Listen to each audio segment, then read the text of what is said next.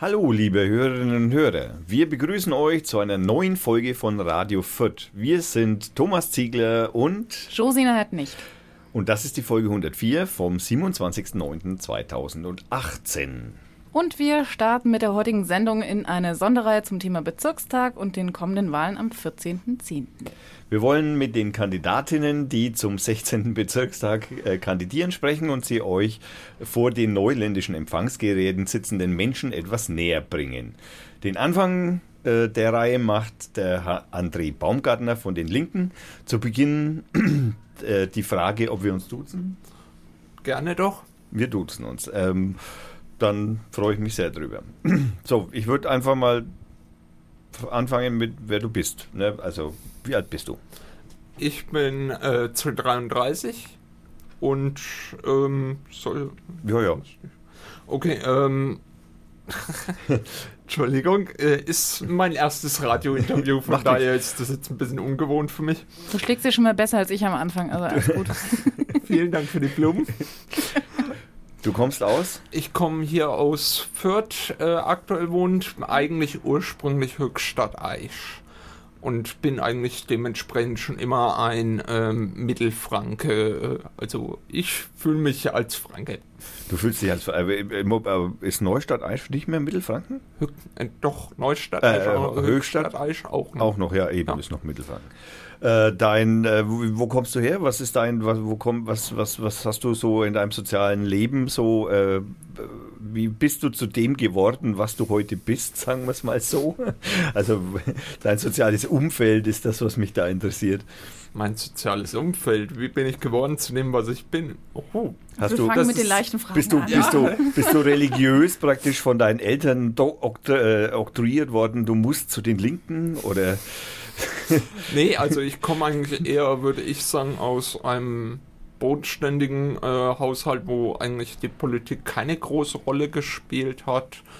Ähm, es war eigentlich wirklich so mehr die allgemeine ähm, ja, der allgemeine Werdegang, wie war es in der Schule? Ich war ähm, auf der Grundschule auf dem Weg der Integration, habe dadurch natürlich die Vor- und Nachteile mitbekommen, wie es ist als Mensch mit Behinderung ähm, in der Gesellschaft und auch so natürlich die ganzen Reaktionen damals noch, äh, wie ist man angesehen worden in Erlangen der Fußgängerzone zum Beispiel etc. Ähm, es gab so viele Einflüsse, das wirklich jetzt hier äh, so festzumachen, wie bin ich dazu geworden, was ich bin. Das lässt sich vielleicht zum Teil auch ähm, daran festmachen, dass ich schon während der Grundschule eigentlich durch einen Schulkameraden auf die Ärzte aufmerksam gemacht wurde. Sehr gut. Wurde. Eigentlich, eigentlich sind die Ärzte daran schuld, was ich heute bin. Also, das, da kann man ja eigentlich praktisch nur sagen, super gemacht, Ärzte. Ja. Das heißt also, man könnte das, weil ich das als hier noch als Frage so mehr oder weniger so versucht zu thematisieren, ein bisschen ein, ein Bild von dir zu machen, wie, wie, wie du zu deiner politischen Einstellung oder überhaupt äh, zu, zu der Person, zu dieser politischen Person, die du jetzt bist, zu der du da geworden bist. Das ist das, was ich jetzt erst einmal mhm. dem Hörer ein bisschen so ein Bild malen möchte, sozusagen. Natürlich. Ähm, die in der Regel ist es ja so, dass man, sagen wir, es gibt ja nicht so das eine Ereignis, warum ist man so, wie man jetzt ist, oder warum hat man die politische Richtung, man hätte ja auch jede andere politische Richtung einschlagen ja. können letztendlich. Ähm, hat, würdest du, würdest du deiner Behinderung da tatsächlich äh, ein, ein, ein Teil dazu äh, zuschreiben?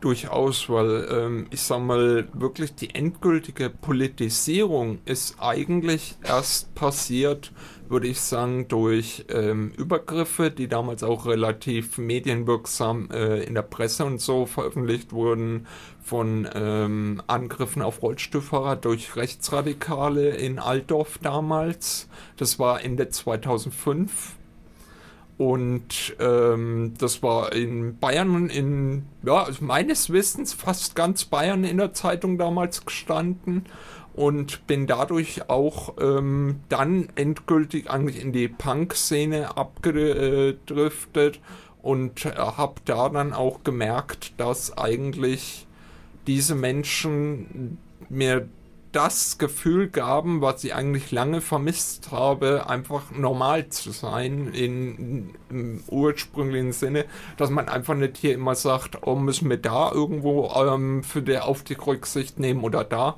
sondern ich war, wer ich bin und durfte eigentlich an allem mitmachen. Ich habe selbst Pogo getanzt. Das im Rollstuhl. Also, ähm, ich nehme an, für Außenstehende war das ein recht äh, ähm, ulkiger Anblick, aber für mich war das irgendwann ein Riesenerlebnis ähm, des Normalseins. Die, äh, die sagen wir, das, die, die, die dazu, das Gefühl des, des Dazugehörens. Genau, des Dazugehörens. Nicht ähm, ausgesondert zu werden, sondern einfach ja, so akzeptiert zu sein und äh, in dem Rahmen, was möglich ist, durfte ich alles mitmachen, fertig aus. Und was nicht möglich war, hat man sogar noch überlegt, wie man es möglich macht. Das ist ja auch in, äh, ich würde fast, das ist tatsächlich auch die, die das ist ja das Punk-Phänomen an sich schon. Ja. ja. Okay, ähm, prinzipiell sage ich jetzt mal, ich weiß nicht, die Josie noch irgendwie einen Ansatz hat. Ja, äh, es war, hat ja sicherlich sozusagen nicht mit den Ärzten angefangen. Also die Frage, wann du dich politisiert hast, steht irgendwie noch so ein bisschen im Raum. Wann bist du, sage ich mal, aktiv geworden und hast gesagt, jetzt möchte ich nicht nur für mich in meinem Umfeld was ändern oder für mich, sondern wann möchte ich auch rausgehen und anderen Menschen auch helfen, dieses Erlebnis zu haben? Das kann ich sogar relativ ja, relativ fixen. Ähm, ich war, bevor ich mich der Linken angeschlossen habe, hier in Fürth ähm, auch im Behindertenrat äh, tätig, war da äh, Schatzmeister und auch eine Zeit lang stellvertretender Vorsitzender und habe hier dann ähm, erlebt, dass man Menschen augenscheinlich ein Mitspracherecht gibt, aber ähm, man auch sehr gerne dann darüber hinweggeht, aber die Stadträte einfach zum Beispiel bessere Möglichkeiten hat mit mehr Nachfragen, mit äh, schnelleren Antwortmöglichkeiten etc. Ähm, das war eigentlich so das Ding, wo ich gesagt habe, okay, mir reicht's. Ähm, ich finde die Organisation Behindertenrat wichtig und auch äh, richtig, aber für mich hat es einfach nicht mehr gereicht, weil ich gesagt habe, ich möchte mehr erreichen. Immer noch die Frage nach dem Wann. Gib mal, wie lange ähm, bist du schon war dann dabei? 2013. Schon eine Zeit, doch. Ja. Weil das ist, glaube ich, auch eine anstrengende Sache. Ja. Immer wieder auch reflektieren zu müssen, was, was viele, glaube ich, auch immer wieder scheuen. Und von daher Hut ab. Ganz ehrlich? Dankeschön. Ja, aber an der Stelle möchte ich vielleicht noch hinzufügen, dass der junge Mann äh, auf den Händen äh, in den dritten Stock hier hochgekommen ist. Also das ist schon äh, puh, also ja. Ein Satz? ja. ja. Ein großer Schritt für dich. Man macht möglich, was möglich geht. Das ist, äh, das könnte ein, fast schon ein Leitspruch sein. Ja. okay. Ähm, äh, auf der, was ist denn, wo würdest du dich denn als innerhalb der Linken in, als dein, dein hm, beheimatetes Fachgebiet, sage ich jetzt einmal, sehen? Also was, was würdest du sagen, was so der Teil an der Politik ist, an den du am meisten rangehen willst? Ähm, das ist, äh, sind eigentlich ja, ein Kernthema, das eigentlich in ein anderes Thema mit hineingehört.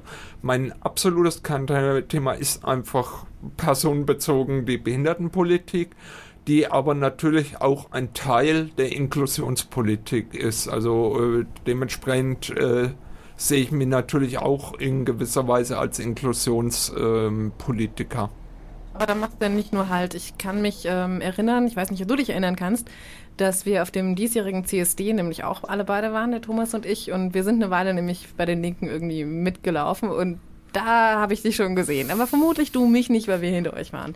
Also, das ist, glaube ich, nicht so das Einzige. Du setzt dich da auch schon ja.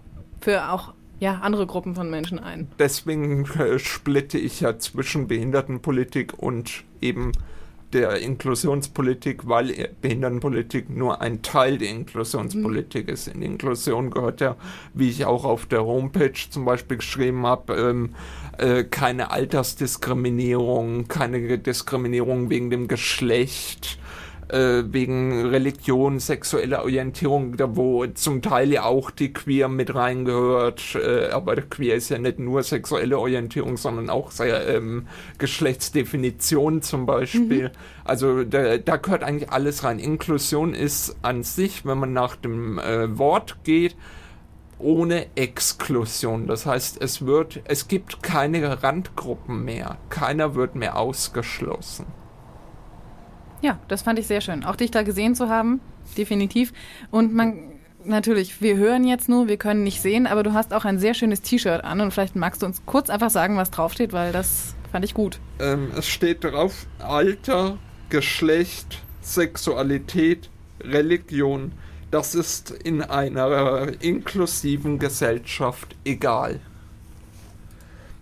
Da möchte ich natürlich noch darauf aufmerksam machen, dass ich die Josie natürlich bitten würde, äh, später noch ein Foto von dir zu machen, wenn du da kein Problem davon hast, damit hast, das wir dann natürlich mit in die Sendung mit reinstellen auf die äh, Seite. Da kommt jetzt äh, berufsmäßig äh, durch, es ist nicht mehr lange hell. wir haben nicht gutes Licht. Naja, wir wir kriegen das hin. Wir, genau. ich denke auch. okay. Ähm, das steht nämlich so auch, äh, was du da gerade vorgelesen hast, das steht auch so auf, dein, auf der Homepage der Linken, ja. die wir natürlich verlinken werden. Äh, die habe ich schon verlinkt, fällt mir gerade ein.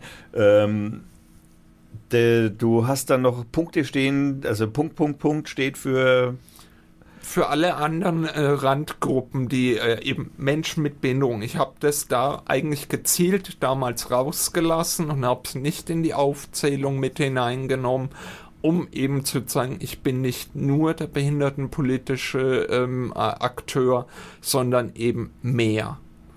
Die, ich glaube, wir müssen mal ein bisschen äh, versuchen, äh, Beschreibung für das Wort Inklusion zu finden, weil ich glaube, das ist, äh, man kennt es, aber man weiß oft nicht genau, was es bedeutet. Was bedeutet denn Inklusion? Ähm, so wie ich gerade eben schon mal gesagt hatte, ähm, für mich bedeutet es einfach die, Aufl also die Auflösung aller Randgruppen und sie in die Mitte der Gesellschaft mit aufzunehmen. Dass sie nicht aufgrund von irgendwelchen Eigenschaften, die sie gar nicht beeinflussen können, ähm, äh, werden so viele Menschen irgendwo hingedrängt, in Schubladen gesteckt und das ähm, muss meiner Meinung nach einfach aufhören, weil wir sind alle Menschen und warum soll man jemanden wegen einer Eigenschaft irgendwo nicht bei irgendwas mitmachen lassen? Das ist auf jeden Fall also man sollte sich zumindest Mühe geben. Natürlich genau. ist es jetzt wahrscheinlich für dich, würden wir dich jetzt, also dass man dich nicht zum Fußball einladen würde, ist natürlich wahrscheinlich äh, eher naheliegend, aber du wirst wahrscheinlich auch ein wen irgendeinen Sport magst du bestimmt auch, jetzt außer Treppen hoch ich weiß gar nicht genau, wie ich das Wort beschreiben soll. Man kann es immer kurz den Zuhörern vielleicht erklären. Ich setze mich auf die Stufe und drücke mich immer mit den Händen auf die nächste Stufe hoch. Dann wissen die Zuschauer, äh, Zuhörer wenigstens, was wir ungefähr hier immer wieder versuchen zu beschreiben. Also und allein das würde ich schon als Sport bezeichnen, muss ich ganz ehrlich sagen. nee, ich, äh, momentan mache ich äh, keinen wirklichen Sport. Ich habe noch ein Handbike, das kann ich ähm, vorne an meinen Rollstuhl dran klemmen. Dann kann ich statt mit den Beinen zu, äh, zu treten, halt mit den Händen mich fortbewegen, habe halt die Pedale für die Hände. Und äh, früher habe ich aber ähm, während meiner Ausbildung Basketball, Rollstuhlbasketball gespielt und während meiner Schulzeit habe ich auf Landesebene ähm, Elektro-Rollstuhlhockey gespielt. Boah, abgefahren. Das muss ich mir aufschreiben. Während er schreibt, ähm, also heißt Inklusion in keinem Fall, und vielleicht wird es immer wieder so missverstanden, auch ähm, gleich machen, sondern tatsächlich jeden einfach nur mit einbeziehen. Das heißt, genau. in, in keinem Fall zu sagen, wir machen da jetzt eine homogene Masse draus und es, niemand ist mehr unterscheidbar, sondern du bist da, ich akzeptiere dich, wie du bist, egal weswegen du dich jetzt von mir unterscheidest. Und deswegen schließe ich dich jetzt nicht aus oder du ja, behandle dich ähm, ja, als was, als was Fremdes, was Bedrohliches. Man kann das Beispiel ja zum Beispiel sehr gut an Inklusionsklassen in der Schule ähm, äh, machen. Ähm, alle gleich machen würde jetzt zum Beispiel bedeuten, wenn da ein gehörloses Kind mit drin wäre, alle müssen die Gebärdensprache lernen. Müssen. Nee.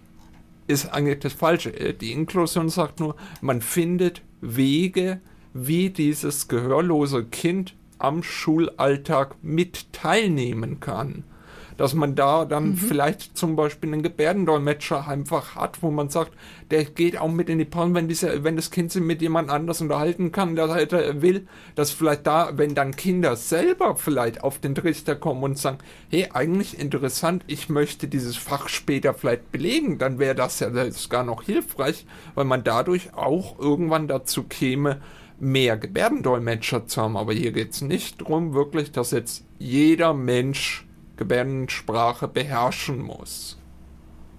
Also das ist keine, keine Überstülpung. Genau. Genau.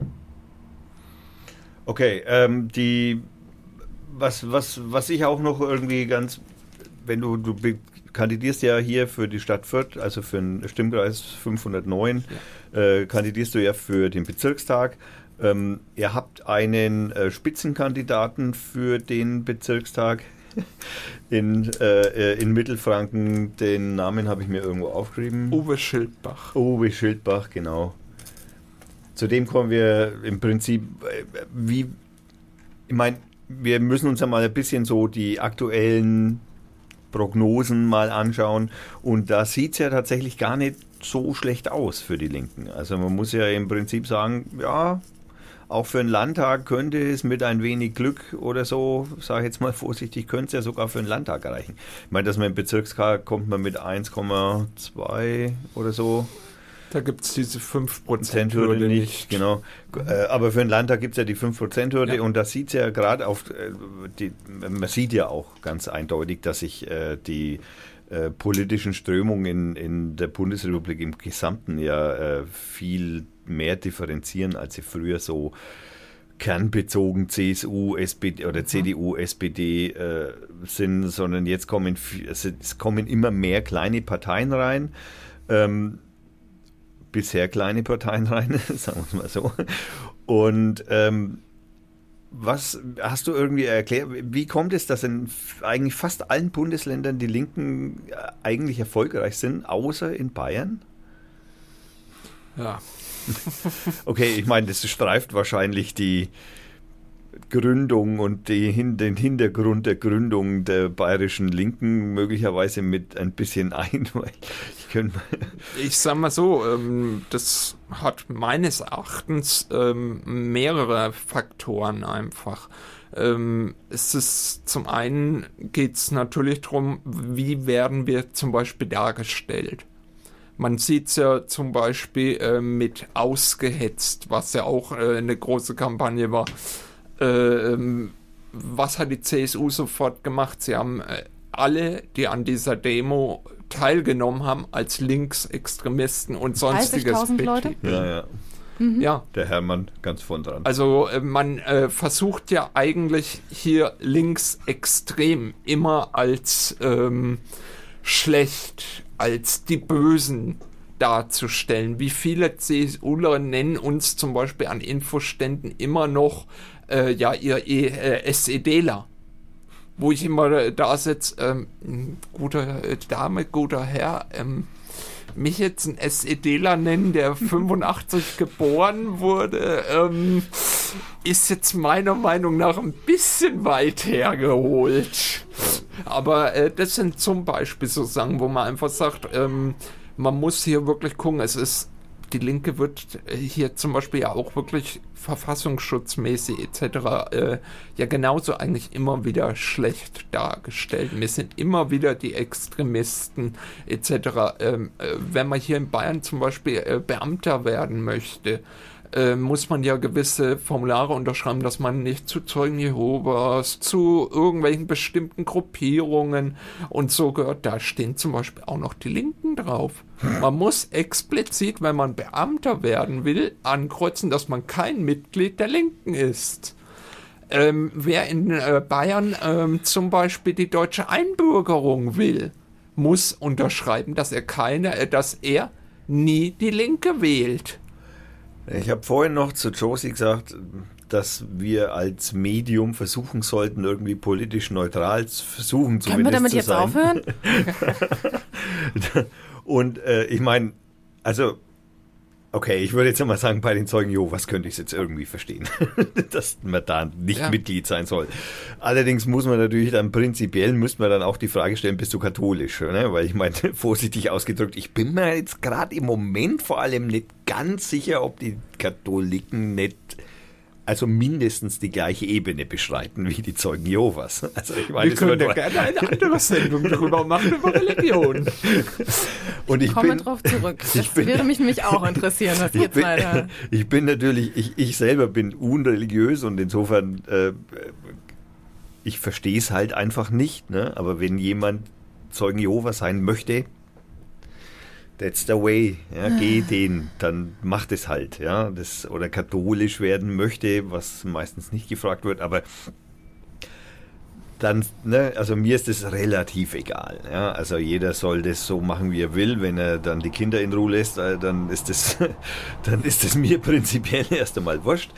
Aber das natürlich dann als Kriterium zur Einstellung als Beamter dass du kein Linker sein darfst. Also das muss ich schon, das, also ich erstens einmal ist es eine neue Information für mich und ich bin da jetzt gerade echt fast ein wenig fassungslos, ehrlich. Ich habe ja beim ähm, Unterstützerunterschriften sammeln, als es jetzt an die Wahlen ging, ähm, auch von einigen, die normalerweise für uns unterschrieben hätten und gesagt hätten, ja, klar, die Wahlmöglichkeit sollte man bei den nächsten Bezirk- und Landtagswahlen haben, gehört, hm, na, hm, ich bin jetzt aber äh, hier im öffentlichen Dienst und nee, ich mache das mal lieber nicht. Ja, genau. Und ja, auf einmal macht das Sinn.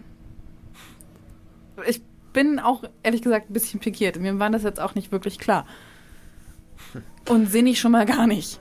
Also okay, äh, wenn wir jetzt denn schon bei dem Themenfeld sind, sage ich jetzt mal, nehmen wir das halt jetzt gleich mal, ziehen wir das halt ein bisschen vor, weil es geht natürlich um äh, prinzipiell, wie weit äh, ich habe auf der Wikipedia habe ich gelesen, dass die Linke äh, die Partei der Linke in Bayern äh, 2007 äh, mit der WASG zusammengegangen ist und daraus eben die Linke entstanden sind. äh, dass das sogar in Zündorf passiert ist, das war für mich bis zu dem Zeitpunkt auch noch unklar. Und ähm, da seit 2007, 16. Juni steht jetzt hier äh, und Ende 2007, das war glaube ich dann im September oder so, ist dann die Linke tatsächlich dann letztendlich entstanden. Ähm, jetzt wird, weil du das vorhin schon gesagt hast, die Linke wird vom Verfassungsschutz in du Bayern. Hast es richtig gesagt? Verfassung, ja, ich habe es richtig gesagt, verdammt. vom Verfassungsschutz äh, wird die Linke beobachtet, weil sie äh, aufgrund der hier in Bayern befindlichen äh, Linksjugend, die, die sich Solid nennt, die hast du schon mal kurz erklärt, äh, da kommen wir gleich nochmal drauf, ähm, und äh, eben äh, mit SDS, also mit dieser Studentenvereinigung, äh, äh, die in Bayern, was mich immer nach wie vor, also das, als ich das gelesen habe, war ich auch irgendwie fast ein bisschen ein wenig geschockt. Weil ich meine, Gottes Willen, das ist ja Studentenbewegung, die wird vom Verfassungsschutz beobachtet. Ist das, ja, das kann doch nur spart. Das, das gibt es doch gar nicht. Also ich meine, keine wir, Burschenschaft, meine wir, Ja, genau. Wir lassen da draußen, genau. wir lassen da draußen praktisch. Also es tut mir echt, also ich wehre mich ja irgendwie innerlich noch dagegen. Aber wir lassen da wirklich die Rechten laufen wie die Wahnsinnigen. Die dürfen praktisch machen, was sie wollen, ja. Laufen ist ein schönes Stichwort, ja. ja. Im wahrsten Sinne des Wortes. Und wir beobachten Deswegen bin ich nicht bei denen, ich kann es nicht. ah, yeah. Super. Und da, da, da, da frage ich mich natürlich schon irgendwie, wie, wie, das, da, das passt doch nicht zusammen. Das stimmt doch, da ist doch, da ist doch eine eindeutig zu erkennende Schieflage. Ja. Du machst mir jetzt gerade das Leben etwas sehr schwer, weil du eigentlich politische Neutralität gefordert hast. Nein, nein, nein, nein von, von, uns. uns. Du okay, darfst. ich darf. Du okay. darfst vollkommen, du bist dafür ähm, da. Ich sag mal so, ähm, wir haben nicht nur auf bayerischer Ebene mit dem Verfassungsschutz ähm, große Schlagzeilen, wir haben ja auch auf Bundesebene, Bundesebene äh, hier. Und mich wundert es kaum, dass hier ähm, die CSU sehr aktiv drin ist weil ähm, man muss natürlich sagen, man hat so, wenn man sich das ansieht, ich möchte sie nicht beschuldigen, aber man bekommt das Gefühl, dass hier der Verfassungsschutz durchaus instrumentalisiert wird, bevor nämlich der Verfassungsschutz auf die Idee kommt, mal die CSU zu beobachten. Weil eigentlich, wenn man sich die letzte Legislaturperiode der CSU ansieht, eigentlich sie beobachtet werden müsste. Wenn man sich jetzt anguckt, Asyltourismus. Äh, Integrationsgesetz, PAG, äh, Psy äh, psychisch Krankenhilfegesetz, PAG ist eigentlich, äh, eigentlich müsste man sagen, gar nicht verfassungskonform. Wir haben eine Drei-Gewaltenstaat. Ja.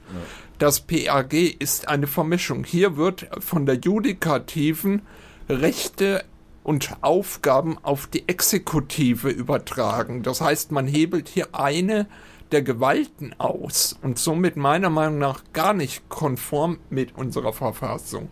Und da muss man genauso das äh, psychisch Krankenhilfegesetz mit hineinnehmen, wo äh, Menschen, die mit Burnout oder sonstigen sich zum Beispiel in eine Klinik begeben, sich hier ähm, behandeln lassen und eigentlich als geheilt entlassen werden, muss das Krankenhaus dies der Polizei melden dass sie jemanden, der hier eine psychische Erkrankung hat, entlassen haben.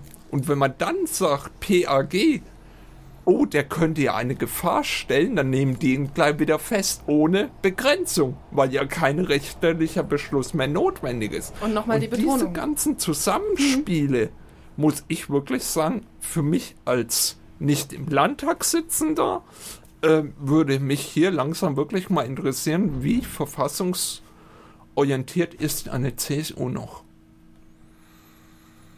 Naja, ich meine, ich persönlich gehe immer noch davon aus, dass das äh, vom Bundesverfassungsgericht zumindest äh, in Teilen auf jeden Fall wieder aufgehoben wird, das PAG. Ich hoffe. Also, ich, also ich kam ja jetzt gerade, es ist noch keine drei Tage alt, äh, wie sie den Bus mit äh, von den Linken, die auf, ich, ich habe die Zusammenhänge jetzt nicht mehr genau im Kopf, die wollten irgendwo hin zu irgendeiner äh, nach Österreich, äh, worum ging es da? G20, G8? Ja, ja, genau. Äh, ja, ja, auf genau. so eine Großveranstaltung wollten sie halt gegen demonstrieren. Und da, da alleine das zeigt ja auch schon wieder, die deutsche Polizei wird verwendet, um Menschen festzuhalten, nicht nach Österreich einzureisen. Äh, what? Ja, es ist schon sehr das ist, muss man, also das ist schwierig. Das ja. sehe ich ein. Und ich sehe, äh, ich sehe auf der anderen Seite natürlich ein, dass die CSU sich natürlich in dem Klientel ihrer Wähler bewegt und äh, äh, vermeintlich. Vermeintlich ja. muss man auch sagen, naja, ich meine, die jetzige Reaktion vom oder die, die seit zwei, drei Wochen äh, plötzliche personale Änderungen des Herrn Söder. Also vorher gab es einen Söder, der mit dem jetzigen Söder irgendwie meiner Meinung nach nichts mehr zu tun hat, sondern er hat natürlich gemerkt, dass er einfach wirklich so ungefähr so 6, 7, 8 Prozent an die Grünen verloren hat. Und das hat ihm natürlich schon geschmerzt. Und ich meine, äh, ich, mit 35 Prozent in Bayern, äh, das wird der CSU, sage ich jetzt einmal, eher nicht gefallen. Und deswegen ist natürlich sei, sei äh, jetzt seine rosa-rote Seite zu sehen, logischerweise. Und wenn man ihn jetzt im Moment so reden hört, dann zeigt er auch ausschließlich diese rosa-rote Seite. Bei dem Duell gestern, ich weiß nicht, ob du das gesehen hast, äh, Duell von dem grünen Spitzenkandidaten im Landtag und von Herrn Söder, das dann einmal zeitweilig einmal etwas eskaliert ist, wenn man das mal so sagen darf. Der Herr Söder, naja, immer noch mit seinem Alleinherrscheranspruch der CSU in dieses Gespräch auch rein ist und also wirklich teilweise wirklich von mit einer Siegermentalität sich da hingesetzt hat, die ist Oh, da wird's da, da, da, also bei 35 Prozent, wenn du vorher 50 gehabt hast, dann möchte ich sagen, hey, also da setze ich mich mit allem rein, aber nicht mit der Siegerposition. Also da, da, da verliere ich noch mehr, naja, was er auch hat. Ich sag mal so, nach dem, was jetzt langsam eine größer werdende Strömung ist, wissen sie, dass sie nicht auf die Grünen angewiesen sind. Ja, man hört ja die ersten Unkenrufe, sage ich jetzt einmal, von ja. gewissen Parteimitgliedern anderer Parteien, die dann sich auch eine Zusammenarbeit mit dem äh, Rechtsaußen nicht ganz äh, das ist nicht mehr unvorstellbar, ja. sagen wir es mal so. In Erlangen haben sie zwar die Notbremse gezogen, haben die angeblich diesen aus der Stadtratsfraktion entfernt, aber zeitgleich liest man, dass es immer mehr werden, die dieser Position eigentlich gar nicht mal mehr widersprechen möchten. Da ist mit Sicherheit mindestens die Hälfte Machterhalt dabei, ne? Ja. Also von den einigen ja. Menschen, die das da. Das wollte ich nämlich vorne einwerfen. Wie lange gibt es die CSU hier in, und auch mit was für einer Vehemenz und Stärke, sage ich mal. Und da ist es natürlich auch klar, dass wenn man damit lange Zeit gut gefahren ist, man auch eigentlich ja, sehr viele CSU-Wähler auch zum Beispiel in irgendwelchen öffentlichen Ämtern hat oder an Stellen einfach, wo man den Einfluss ganz deutlich merkt. Und dann wird es halt auch einfach normal und salonfähig, ähm, sage ich mal, zu sagen, okay, ich bin jetzt Wähler dieser und dieser Partei und dann, wenn das okay ist, dann kann man das sicherlich auch einfach so weitertragen. Nur wenn man jetzt gerade merkt, es kommt vielleicht von 50 auf 35 Prozent dann doch nicht mehr so gut an und solche Äußerungen tätigt, wie ich kann mir vorstellen, mit diesen darf ich sagen, Parteien, ähm, ja, sich doch zu verbrüdern sozusagen. Ja, vielleicht denkt das nochmal den einen oder anderen von den restlichen 35 Prozent dahin, dass er sagt, ich überdenke das nochmal. Weil das würde mich auch ähm, als gewohnheitsmäßigen CSU-Wähler ein bisschen nervös machen. Also mich persönlich, also ich kenne es ja nur mehr oder weniger von so, sagen wir mal, mehr so aus meinem Elternhaus was CSU-Wählen angeht. Ähm, aber da muss ich auch sagen, es ist inzwischen ein Umdenken da. Meine Eltern sind alt. Weil das, was die natürlich in den letzten Wochen im Wahlkampf natürlich mit Ausländer, ja, ich möchte ja, man könnte es eigentlich, man kann es eigentlich fast nicht anders sagen, aber mit Ausländerfeindlichkeit ja äh, propagiert haben, das wäre ja, das ist ja, das ist ja eigentlich das ultrarechte Wahlprogramm. Also ich sag mal so, sie ähm, zeigen jetzt, was sie schon früher mit solchen Sätzen gemeint haben, ja. mit wer betrügt, der fliegt zum Beispiel. Ja war ja auch lange und das sind dann solche natürlich Parolen gewesen, die sie da ausgegeben haben, die schon damals geformt haben, wenn man die am Stammtisch, ja, wer betrügt, der fliegt, damit hat man ein Bild des schlechten Menschen mit Migrationshintergrund einfach manifestiert. Mich persönlich interessiert ja dann eigentlich in der Hinsicht, warum ist der Hönes wieder Präsident bei den Bayern? ja, genau diese Frage habe ich mich auch hm. Oft. Okay, ähm, kommen wir zu was äh, völlig ja. anderem. Genau. Okay, also die, die äh, Instrumentalisierung von der CSU, äh, es, ist, es, zeichnet sich ja ein, zumindest jetzt ein kleines Bildchen, sage ich jetzt einmal, zumindest eine Strichzeichnung, dass die ähm, CSU aufgrund dessen, dass sie natürlich in ihren Ämtern keine Linken haben sitzen wollen, dass die Linken vom Verfassungsschutz in Bayern für, äh, beobachtet werden, inzwischen wieder, muss man ja sagen, äh, auch bundesweit. Ähm, weil es gab ja mal eine Zeit, äh, was wieder haben sie gesagt, sie wollen es nicht mehr tun, soweit ich weiß. Äh, aber also das Bild zeigt im Moment natürlich ein bisschen, sage ich jetzt einmal, diffus, dass die CSU natürlich alles versucht, um irgendwie alle möglichen Gegner so klein wie möglich zu halten. Und wenn ein das Instrumentarium des Verfassungsschutzes zur Verfügung steht, dass man dann natürlich hergeht und sagt so, hey, hm, naja, bevor die hier auch noch Konkurrenten zu uns werden könnten oder Wähler uns abnehmen könnten, dann können wir sie so klein halten. Ja. Das, äh, das Bild, glaube ich, ich meine, okay, ich will es jetzt nicht als, als äh, deutlich sichtbar sehen, aber es ist zumindest schemenhaft, glaube ich, schon zu erkennen. Okay. Ähm, Bezirkstag. Kommen wir, genau, kommen wir zu dem eigentlichen Bezirkstag-Thema.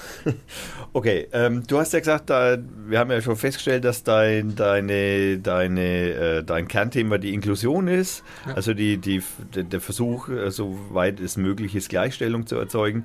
Ähm, in welchem Ausschuss vom Bezirkstag, der, welcher würde dich denn dann am meisten interessieren? Das wäre dementsprechend eigentlich der Sozialausschuss, weil dort einfach die meisten Geschichten, zum Beispiel eben auch für die Menschen mit Behinderung äh, entschieden werden. Wo werden Neubauten finanziert von Werkstätten äh, und sonstiges? Wo ich einfach sage, ähm, es gibt für mich gewisse Werkstätten, in die darf zwar noch Instandhaltung, äh, weil es, äh, Sanierung und so natürlich noch, aber nicht mehr ausgebaut werden, weil sie einfach zum Beispiel komplett ab vom Schuss sind und die Menschen, die dort sind, keine Möglichkeit haben, am gesellschaftlichen Leben wirklich teilzunehmen im Rahmen dessen, was äh, äh ihnen dann eigentlich möglich wäre, wenn sie zum Beispiel an einem anderen Ort wären.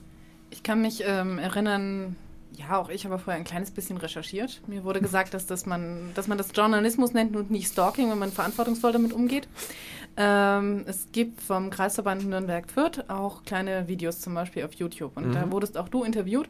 Und genau sowas hast du da auch schon gesagt, nämlich, ja. dass du die Fördergelder für Werkstätten für Menschen mit Behinderungen gerne sozusagen umsortieren? Nein.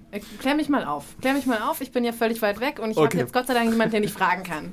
Nee, ähm, es laufen mir zu viele Millionen Euro im Jahr in äh, eben solche Ausbauten. Es werden Neubauten gemacht, weil man noch mehr Plätze schafft, etc.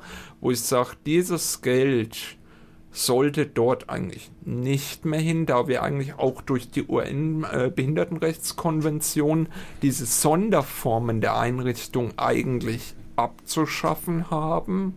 Und das sind für mich Gelder, die dann aber zum Beispiel in so Inklusionsprojekten, Demokratie leben etc. Äh, reingehören, wo eben die Gesellschaft auf diesen Weg gebracht wird.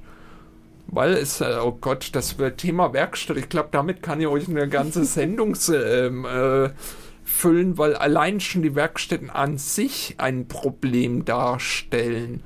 Ähm, sie sind zum Beispiel ja einfach äh, dazu gedacht, Menschen, die draußen auf dem ersten Arbeitsmarkt nicht teilnehmen können oder mit erheblichen Mehraufwand etc. pp äh, dass man denen einen leichteren Arbeitsplatz gibt. Dann sind sie meistens dort noch in, äh, in Heimen oder Internaten oder wie auch immer man es betiteln möchte, ähm, äh, untergebracht. Das kostet alles Geld. Dementsprechend kriegen zum Beispiel Menschen, die in der Werkstatt arbeiten, nur ein Taschengeld im Monat. Ähm, ich höre da verschiedene Zahlen, aber es sollen auf jeden Fall deutlich unter 200 Euro im Monat sein, die du, äh, wenn du in so einer Werkstatt bist, bekommst. Na gut, es wird dann auch immer wieder gesagt, ein Mensch, der in der Werkstatt ist, dürfte mit 35 bereits in Rente. Ist das so? Ähm, also man soll angeblich nur 18 Jahre arbeiten müssen, weil eben auch viel Geld mehr in die Rentenkasse eingezahlt wird als wenn man jetzt auf dem normalen Arbeitsmarkt äh, arbeitet. Ich habe aber hier auch schon mit vielen äh, am Infostand, als auch so natürlich während meiner Behindertenratszeit und allem gesprochen, die sagen, ja, ich krieg halt das, was du äh, bekommst mit einer äh, EU-Rente oder sonstiges. Also eigentlich ein Bruchteil von dem, als wenn man äh, sein Leben lang wie andere jetzt arbeiten würde. Und äh, ja, ich könnte mich dann zur Ruhe setzen. Ich muss mit 35 nicht mehr, aber ich, ich tue es um das Taschengeld weiterhin zu bekommen, weil ich davon einfach nicht leben kann. Also ähm, es ist augenscheinlich, dass ähm, hier zum Beispiel Menschen äh, in so einer Werkstatt besser behandelt werden würden. Genauso ist es, ähm, wenn man jetzt heute zum Beispiel eine Broschüre in leichter Sprache übersetzen lässt. Ähm, das machen viele zu Werkstätten, ähm, weil sie eben die Fachleute haben, weil eben einer der Schritte in der Erstellung ist, es Menschen, die darauf angewiesen sind, das mal vorzulegen, damit die äh, drüber schauen können, ist es auch wirklich einfach genug und ähm, so eine Seite übersetzen. Wir haben es damals vom Behindertenrat gefragt, weil wir unsere ähm, Internetseite ähm, in leichter Sprache haben wollten. War die Kostenpauschale, die uns genannt wurde, äh, 180 Euro je DIN A4-Seite. Hm. Und ich habe letzt, Ende letzten Jahres so einen Lehrgang mitgemacht, leichte Sprache selbst gemacht und habe dabei dann mal die Gelegenheit ähm, genutzt und habe nachgefragt von diesem Betrag X, vielleicht sind die mittlerweile ein bisschen günstiger geworden, das war ja 2013, ähm, wurde mir gesagt, die Menschen, die diesen Prüfstein stellen, bekommen von diesem Betrag null. weil nach deutschem Gesetz ein Mensch, der in der Werkstatt ist, keinen Nebenverdienst haben darf. Es fühlt sich so ein bisschen an wie, äh, ich, ich schiebe das, was mir jetzt unbequem oder die Menschen, die mir unbequem sind, jetzt einfach an einen Ort ab, Ja. beschäftige sie. Nach Entschuldigung. außen hin. Hm? Alles Ja, alles gut. Und nach außen hin, ähm, wenn man dann sagt, ich, ich habe hier zum Beispiel ein. Ich kooperiere mit einer Behindertenwerkstatt. Ich habe mir ein Kunstwerk aus einer Behindertenwerkstatt. Ich habe mir hier dies und jenes. Auf einmal ist das dann wieder was Positives. Also, wenn man sozusagen, ja, man möchte es aus den Augen haben, aber auf der anderen Seite ist es ja dann was Positives. Und für diese Menschen, diese Menschen, und diese Unterscheidung ist auch schon mal irgendwie unheimlich, für diese Menschen ist das ja eine ganz tolle Chance. Und guck mal, ich unterstütze das und das war's. Also, das ist so jetzt ganz Die- klein gerechnet, was ich Ja. sehen würde. Diese Unterstützung muss man sogar noch böser fassen. Eine Firma hat ja heutzutage eine Quotierung, ähm, auch wie viele Menschen ähm, ähm, mit Behinderung sie einstellen muss. Also ähm, es gibt drei Stufen, wo man auch Ausgleichszahlungen zahlen muss. Zwischen 0 und 2 Prozent muss man den höchsten Satz an Ausgleichszahlungen tätigen. Zwischen 2 und 4 einen geminderten und zwischen 4 und 6 nochmal einen geminderten. Und ab 6 hat man 1 Prozent, hat man die Quote erfüllt.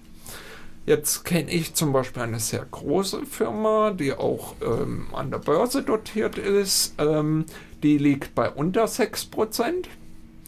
Die gibt dann halt zum Beispiel kleinere Aufträge, die maschinell nicht erfüllbar wären, an solche äh, Werkstätten und sagen, na, dann brauchen wir das Personal nicht, die können das machen, weil wir wollen die Maschine auch nicht, äh, wo es vielleicht noch gar nicht gibt und dürfen dann diese Rechnung zu 50% noch von den Ausgleichszahlungen abziehen. Das heißt, hier werden die Menschen, die auf dem Arbeitsmarkt arbeiten möchten, am ersten, noch gegen die ausgespielt, die in der Werkstatt arbeiten.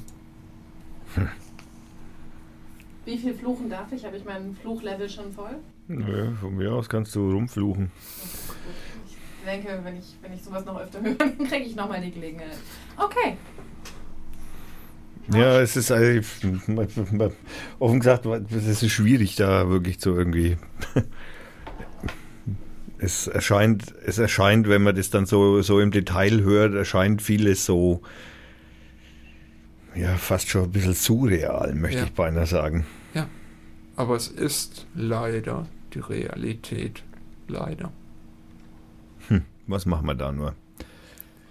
Ich sag mal, ähm, wenn ich es nur kurz einwerfen darf, es gibt für mich auch einen zweiten Grund, warum ich die Werkstätten nicht von heute auf morgen abschaffen. Also es soll jetzt keine Angst haben, dass ich, wenn ich äh, im Bezirk käme und die Macht dazu hätte, sagen würde, morgen sind alle Be ähm, Werkstätten zu. Das können wir auch nicht machen, weil die Menschen, die dieses Leben jetzt schon gewohnt sind, Ja, die kannst du die, nicht die, die, die, das, das wäre für sie auch ähm, emotional und alles. Einfach, das wäre nicht menschlich. Aber ich möchte den Weg gehen, dass man sagt, man möchte, äh, man baut einen Weg auf, dass immer weniger Menschen überhaupt in die, so eine Werkstatt hineingehen gehen müssen. Weil auch so wie es jetzt ist, würde ich es vielleicht auch nicht unbedingt als menschlich bezeichnen. Also beides. Ja, aber wie gesagt, ich musste auf der anderen Seite die, wo schon dort sind und sagen, ich, hier ist meine Heimat, hier ist meine Familie und alles. Äh, weil irgendwo, ich kenne viele von diesen Menschen. Ich habe ja in Altdorf im Wichernhaus meine Schule besucht und da ist ja auch eine Werkstatt mit angeschlossen. Also ich kenne ja viele von diesen Menschen, die, die, die bauen familiäre Bindungen zu ihren ich sage jetzt mal in Gänsefüßchen gesprochen, mit Insassen und ihren Wärtern bauen die familiäre Beziehungen auf. Und das, das darf man nicht von heute auf morgen zerreißen. Aber so Einrichtungen sind auch ein riesiges Gefahrenpotenzial bei diesem Rechtsruck, den wir jetzt aktuell in Deutschland haben. Wir haben im Bundestag dieses Jahr erst eine Anfrage wieder gehabt über den Zusammenhang von Migration, Inzest und Behinderung. wo klar eigentlich das Bild vermittelt werden sollte, wer behindert ist, kommt aus einer inzeströsen Familie. Und ähm, das alleine zeigt schon mal die, die Wertigkeit, die man äh, den Menschen mit Behinderung ähm, geben möchte. Und dieses Bild hatten wir schon mal. Ja. Und da haben genau solche Einrichtungen, wo eben Menschen mit Behinderung eigentlich gepflegt und sonstiges werden sollten. Schön, dass man sie schon auf einen Haufen hat. Genau, genutzt, um eben dieses in damaligen Augen nicht Werte leben aus Mildtätigkeit, wie man das dargestellt hat, loszuwerden. Und diese Angst befürchte ich bei dem aktuellen Rechtsruck, dass das wiederkommen könnte. Und der größte Schutz für einen Menschen mit Behinderung ist in der Öffentlichkeit, in der Gesellschaft mitzuleben, weil jeder sofort mitbekäme, da stimmt was nicht. Wir haben es ja vom psychisch Krankengesetz vorhin auch gehabt und wir haben ja auch kurz mal gesagt, dass. Ähm, ah, jetzt höre ich mich auch wieder. Cool. Jetzt nicht mehr. Weg. Egal. Äh, wir haben auch kurz gesagt, dass man, ähm, wenn man über Behinderungen redet, jetzt vielleicht irgendein Bild im Kopf hat, aber dass dazu durchaus auch psychisch kranke Menschen zählen. Das heißt, ähm, du kannst, wenn du dauerhaft depressiv bist, zum Beispiel, und dich das einschränkt, auch in deiner Lebensqualität, was es definitiv tut und was sehr viele Menschen trifft, auch schon durchaus einen, ja, Behindertenausweis beantragen kannst mit 20 bis 30 Prozent. Ja. Das heißt, da sind auf einmal wesentlich mehr Menschen eingeschlossen, die auf einmal Gefährder sind, beziehungsweise die auch in Anführungsstrichen in diese Gruppe mit reingehören. Ja. Das muss man sich auch vielleicht mal überlegen. Und da sind auf einmal viel mehr Menschen betroffen, die da vorher drüber nachgedacht haben und ein ganz anderes Bild im Kopf hatten. Ja. Das ist, ähm, da kann ich nur bestätigen. Viele, wenn, äh, wenn man irgendwie mit, gerade mit Behindertenpolitik oder irgendwas anfängt, ähm, als Teilhabebeauftragter kümmere ich mich auch darum, dass unsere Büros barrierefrei werden. Ähm, jeder denkt sofort an die Rampe. Leichte Sprache oder sonstiges. Mhm. Bedenken die wenigsten. Also ähm, Barrierefreiheit oder Behindertenpolitik hat immer was mit dem Rollstuhl zu tun. Diese nicht sichtbaren Behinderungen sind noch nicht angekommen in der Mitdenke. Ja, das ist richtig. Kann ich nur bestätigen. Okay, ich würde vorschlagen, wir machen eine kurze Pause.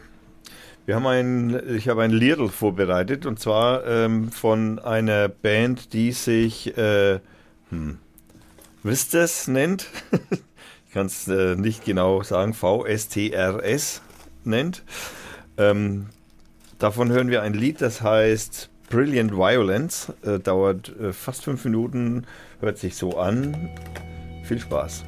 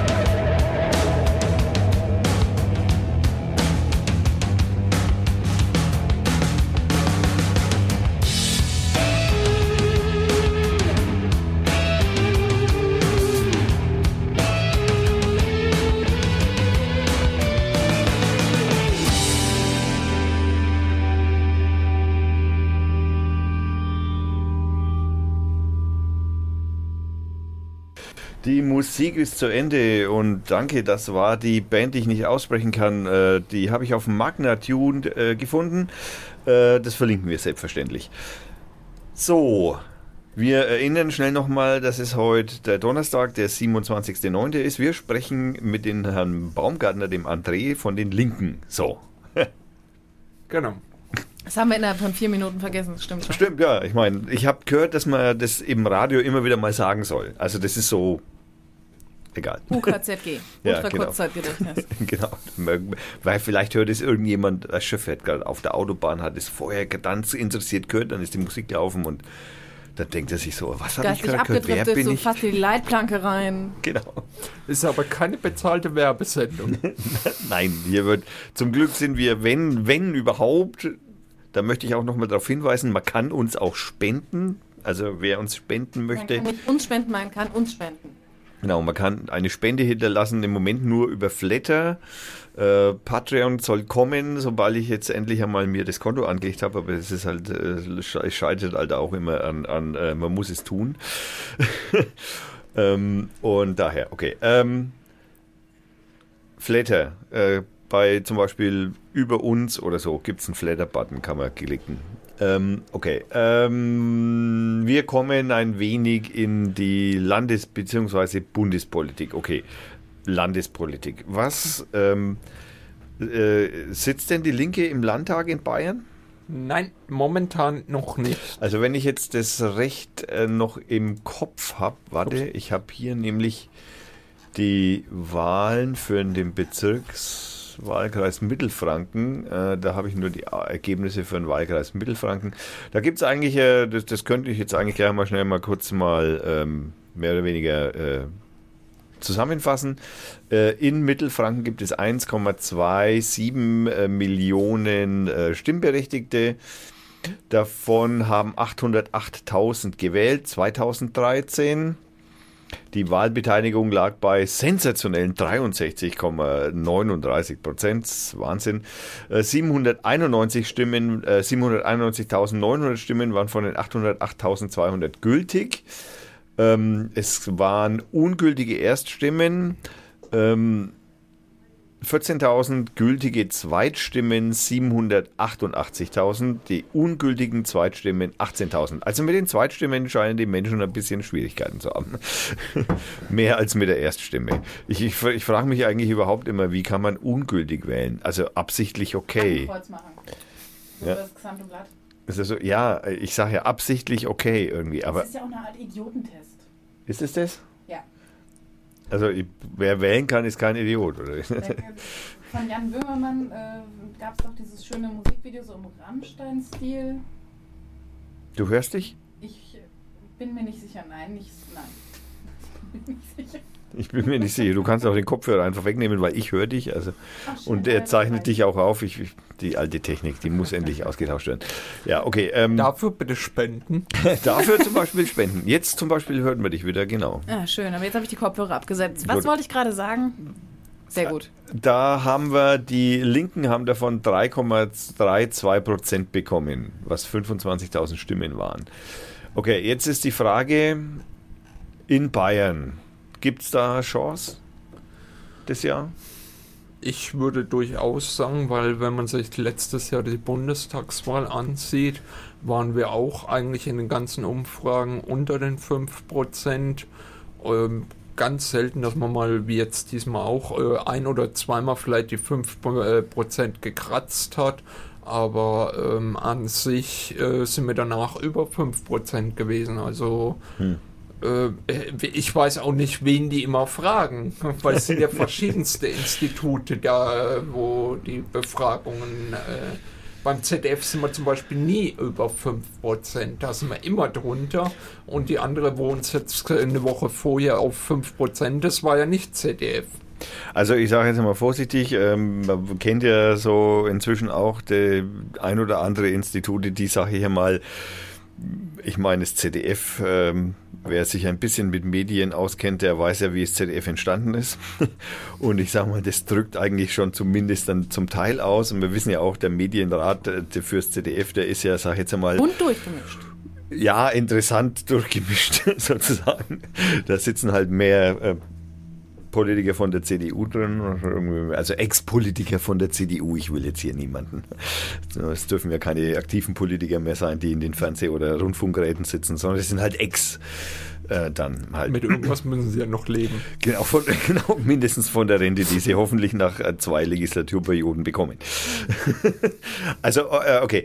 Ähm, diese Wahlergebnisse oder diese Prognosen, man, hat, man weiß ja seitdem die, wie sage ich das jetzt äh, durch die Blume, die Gesellschaft durchgemischt? Nein. Ähm, äh, seitdem sich die Gesellschaft offensichtlich in zwei Lager spaltet, so sagen wir mal kontrovers wird oder mehr zum Schwarz-Weiß hingeht und nicht mehr so bunt ist, ähm, stimmen die Umfrageergebnisse auch teilweise eher gar nicht mehr, möchte man fast sagen. Und da kannst du eigentlich hinschauen, wo du willst. Da kannst du, egal wo du in Europa hinschaust, alle, auch in Frankreich, okay, da war klar, dass der Macron zwar gewinnt, aber selbst diese Teilparteien, die kleinen Parteien, die waren teilweise gar nicht auf dem Schirm von irgendwelchen Umfragen vorher. Also das ist offensichtlich schwieriger geworden, Menschen zu finden, die man befragen kann. Und unsere Statistik ist ja da, Statistik hat halt einfach immer den Nachteil, dass sie halt die Nische nicht erwischt. Ganz klar. Die- Und nur weil es aus irgendeiner Umfrage oder in irgendeiner Umfrage nicht auftaucht, heißt es ja noch lange nicht, dass es die Wahlmöglichkeit nicht gibt. Und hier haben wir ja die Wahlmöglichkeit. Das heißt, hier haben wir ja die Chance. Genau, also das heißt, im Landtag gibst du den Linken jetzt im Moment als Chance. Ja, definitiv. Und ähm, ich würde auch klar sagen, dass ähm, es gut wäre, also die Linke ähm, zu wählen ist nicht keine Straftat erstens und zweitens eigentlich hilfreich, weil ähm, wie schauen wir doch mal nur zwei drei Jahre zurück Thüringen-Wahl. Wir haben, die Linke stellt einen Ministerpräsidenten. Wie viele haben da am Anfang gesagt, oh Gott, was wird aus Thüringen? Man hört nichts. Naja, also. Thüringen steht noch. Also ich persönlich bin sogar eigentlich sogar ziemlicher Freund von Herrn Ramelow, weil der, den, den, wir hatten vor einigen Jahren hatten wir in Thüringen Landesparteitag und äh, also auch in Erfurt und äh, da war dann auch ein Zusammentreffen mit äh, Martin Sonneborn und mit Herrn Ramelow eben im Rathaus auf dem Balkon Hände schütteln und so schön schönes Bild für alle möglichen Presse und ähm, wir haben ihn dann zufälligerweise hinterher in einer Kneipe, also wir saßen dann am Rathausplatz da, wo das halt, ich kenne mich in Erfurt nicht wirklich so gut aus, aber wir saßen halt da und dann kam der halt dann zufälligerweise auch in dieses eben rein und dann habe ich ihn kennengelernt. Dann habe ich ihn kennengelernt und der ist ein sehr, sehr sympathischer Mensch, das muss man ehrlich sagen. Auch Gott, ich muss nicht alles mittragen, dass er, also mir muss nicht jede politische Haltung, die er vor sich herträgt, gefallen. Und ich denke mal fast, es wird auch nicht allen Linken gefallen. Aber man sieht halt, Thüringen steht noch, obwohl die Linke da den Ministerpräsidenten zum Beispiel stellt. Welche also warum soll jetzt äh, Bayern untergehen, wenn die Linke reinkäme? Nee, also das glaube ich jetzt auch nicht. Also Wir sprechen ja auch nicht von einer Alleindiktatur der Linken, sondern wir reden von, ja, Demokratie. Demokratie und vielleicht da ja auch noch ein bisschen mehr mit drin. Und vielleicht ist es dann auch dieses bunt gemischte, nämlich, was dann Ja. am Ende zu einem guten Ergebnis führt. Genau. Das heißt, warum mal nicht? ja, Warum mal nicht CSU wählen? Entschuldigung. ja. Ich, ich finde irgendwie meinen richtigen Regler nicht mehr. Ich mache immer mich leiser und dich lauter. Das, Das ich, ist gut, mach weiter. äh, sehr merkwürdig. Äh, nee, ich habe es jetzt eigentlich anders gemeint. Ich mache dich immer leiser und mich immer lauter. Das okay. ähm, die Linke zu wählen, also gehen wir mal, äh, malen wir mal ein, ein, ein ich sage, ich sage mal Worst-Case-Szenario. Ja? Also, okay, die FDP fällt raus, oder nein, sagen wir, die FDP kommt rein, Worst-Case-Szenario. Wir malen das Worst-Case-Szenario, wir haben 5,1 Linke, 5,1 FDP, wir haben, sagen wir mal, über den Daumen 13, 14 Prozent für die Grünen, wir haben ähm, naja, die besagten 5 und also wir gehen mehr oder weniger das letzte, die letzte Hochrechnung durch, packen die Linken und die FDP noch mit rein. Das heißt also prinzipiell betrachtet, wir haben vorhin schon mal darüber gesprochen, dass die CSU, äh, die CSU ja auch hier in Erlangen schon mit der AfD geliebäugelt hat in einem gewissen Rahmen. Ähm, ich halte es zwar eher für, für ausgeschlossen, dass die CSU sich das antun wird, sage ich jetzt mal. Wobei ich ehrlich gestehen muss, dass mir in den letzten paar Wochen, jetzt vor allem nach Chemnitz und so, schon Bedenken, also wirklich ernst, also viel ernstere Bedenken gekommen sind, als sie vorher da waren. Und äh, gehen wir mal davon aus, okay, man könnte jetzt mit den Grünen, der SPD, mit den Linken und mit der FDP tatsächlich einen Gegenpol zu einer möglichen AfD-CSU-Regierung kommen. Und man sagt, okay, nee, das können wir nicht machen, FDP spielt ihr mit. Weil man kann eigentlich davon ausgehen, dass die FDP da sogar in einem wirklichen so einer Zwangssituation am Ende vielleicht sogar tatsächlich mitspielen würde. Weil äh, die bayerische FDP ist nicht so wie die Bundes-FDP. Das muss man ja schon ein bisschen hervorkehren. Ich bin zwar nicht unbedingt ein Riesenfreund von der FDP, aber Würdest du zum Beispiel, also aus deiner Sicht daraus sagen, okay, wenn es denn so käme, würde ich tatsächlich sagen, okay, lass uns das mit der FDP dann noch in dem Grünen und SPD-Verbund versuchen.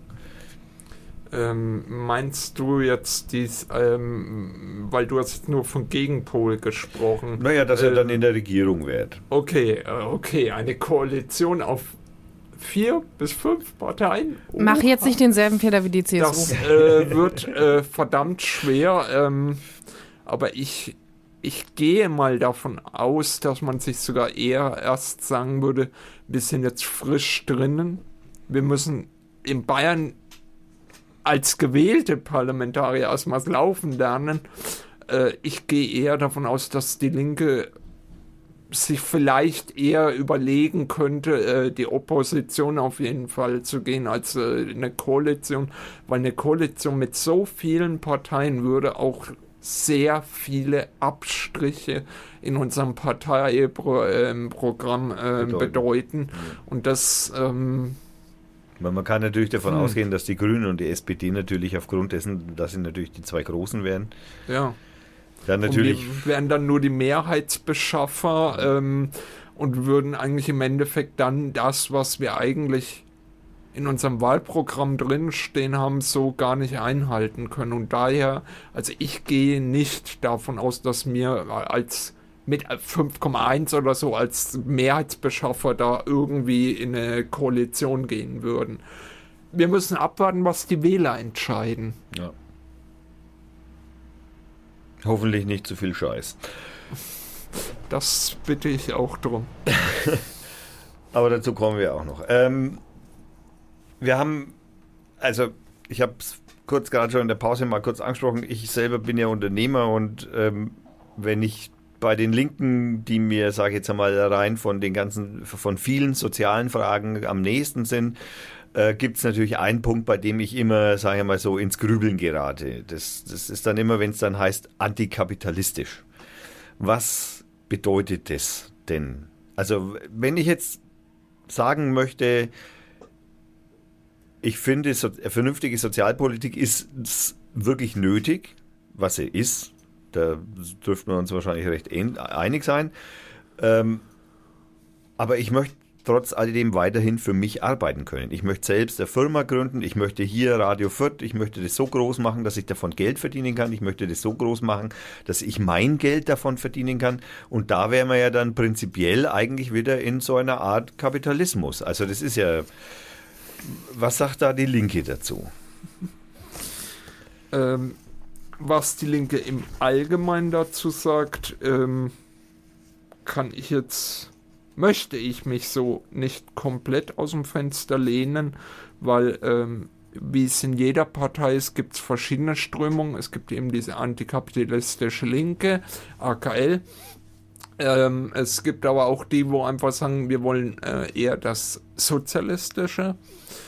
Ähm, und das Sozialistische schließt, äh, würde ich jetzt von meiner Begrifflichkeit her sagen, äh, einen gewissen Grad des kapitalistischen Denkens nicht komplett aus. Ich sage halt immer, für mich hört es da auf, wo der Kapitalismus verwendet wird, um dich jetzt mal als Beispiel zu nehmen. Du baust deine Firma auf, du drehst die Gehaltsschrauben bei deinen Angestellten immer weiter runter, aber nicht um irgendwelche roten Zahlen zu vermeiden, sondern um in dem Sinne die schwarze Zahl, die am Ende bei dir steht, zu maximieren.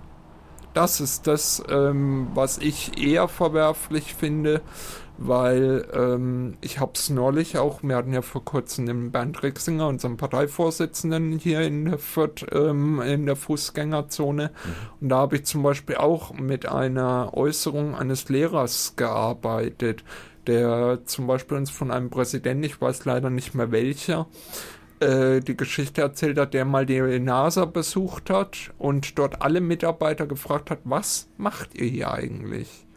Ich fand die Antwort des Reinigungspersonals sehr erstaunlich. Der hat einfach nur kurz und knapp geantwortet, ich helfe mit, Menschen ins All zu bringen.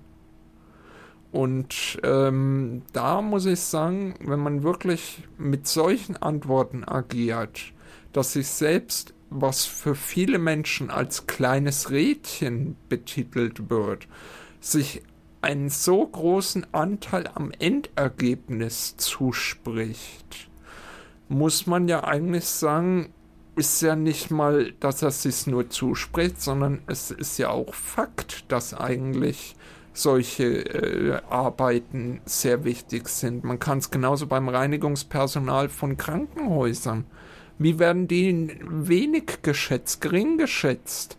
Dabei ist die Hygiene an Krankenhäusern mit eines unserer wichtigsten Güter. Also sind sie eigentlich eine der wichtigsten und da wird am meisten gespart, um eben die Ergebnisse zu korrigieren, damit andere sich bereichern können. Und das ist, da kommen wir dann in den Bereich zum Beispiel von Privatisierungen von Kliniken etc., wo man sagt, hier wollen Hedgefonds etc in etwas investieren, wo sie denken, sie können profitabel agieren. Und die ersten, die darunter leiden, sind die Augen, äh, diese vermeintlichen kleinen Leute, weil da, die werden ausgegliedert in Firmen, wo sie eine, eine andere Tarifanbindung haben. Sie werden ausgegliedert in Zeitarbeitsfirmen, wo sie kaum noch was kriegen. Und das sind die verwerflichen Sachen des Kapitalismus. Es ist nicht verwerflich, dass jemand, der Unternehmer ist, sich ähm, auch einen Lohn zahlen will. Der muss, der kann meiner Meinung nach auch höher sein als von jemandem vom Einkauf oder so, weil er ja auch dementsprechend ähm, je nach Geschäftsform das höhere Risiko und so hat. Aber es geht klar darum, hier zu sagen, verdiene bitte nicht mehr, als du überhaupt ausgeben kannst. Schauen wir doch die zehn Reichsten an. Die haben über Milliarden an privaten Vermögen. Das ist ein Vermögen, das können sie nie wieder ausgeben. Aber in ihren Firmen arbeiten befristete Leute, Zeitarbeitsleute, die keine Familienplanung oder sonstiges machen können, weil sie nie wissen, habe ich meine Arbeit morgen noch. Da sind wir beim Thema Inklusion schon wieder, ne? Ja. Prinzipiell. Was, also ich, ich bin auf der Suche nach genau dem, was du praktisch gerade erzählt oder versuch, erzählst oder berichtest, sagen wir so. Und zwar Mai, wir haben, ich meine, es, ist nicht ganz unbekannt, dass wir, wir ich habe zusammen mit ein paar Freunden äh, zusammen haben wir die Filtertipps, diese Blöckchen. Äh, ich sage jetzt einmal, erfunden ist natürlich Quatsch, aber so wie wir sie machen, sind sie halt sehr eigen, weil sie sind halt anders als die anderen. Und als wir damit begonnen haben, ich meine, das war lang überlegt, wie produziert man sowas, weil das ist ja alles, das ist ja sehr viel, ne, ich meine, das sind, das sind, das ist ja sehr unwasch, viel Handarbeit, also der größte Teil ist Handarbeit, dann die, die, die, die Art, sowas zu kleben, sowas zu produzieren in einigermaßen sinnvollen, in einigermaßen sinnvoller, äh, d- das Interessante ist ja innen drin, weil die alle unterschiedlich bedruckt sind. Und das macht es eigentlich aus. Die haben also alle Plättchen sind unterschiedlich. Und wir haben es halt irgendwie geschafft, die so zu produzieren, dass sie äh, preislich auch für den Wiederverkäufer interessant sind. Also wir haben eine Produktionstechnik, sage ich jetzt mal, entwickelt, die für den Wiederverkäufer äh, interessant wäre. Und ich suche da nach einer Möglichkeit, also wir haben es bisher so gemacht, wir haben gesagt, okay, jeder kriegt denselben Stundenlohn. Egal, was er macht. Ja, es spielt keine Rolle, ob er sich eine Stunde vor Facebook sitzt oder vor Social Media sitzt und, und, und sich um die Verbreitung der Marke, sage ich jetzt mal, kümmert oder ob er jetzt hier sitzt und äh, die, die Papierbogen bedruckt oder den, den, den Kleber rummacht oder sonst irgendwas. Jeder kriegt denselben Stundenlohn.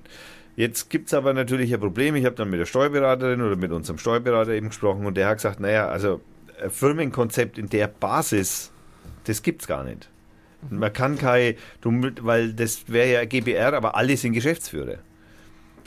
Und das geht auch wieder. Also das geht natürlich in einem gewissen Rahmen, aber das geht natürlich, du kannst so nicht auf eine Bank gehen und sagen, ich brauche oder zu irgendeinem Risikokapitalanleger, sagen wir ganz blöd gesprochen, weil der, der, an wen gibt er denn den Kredit? Gibt er den mir? Gibt er den allen?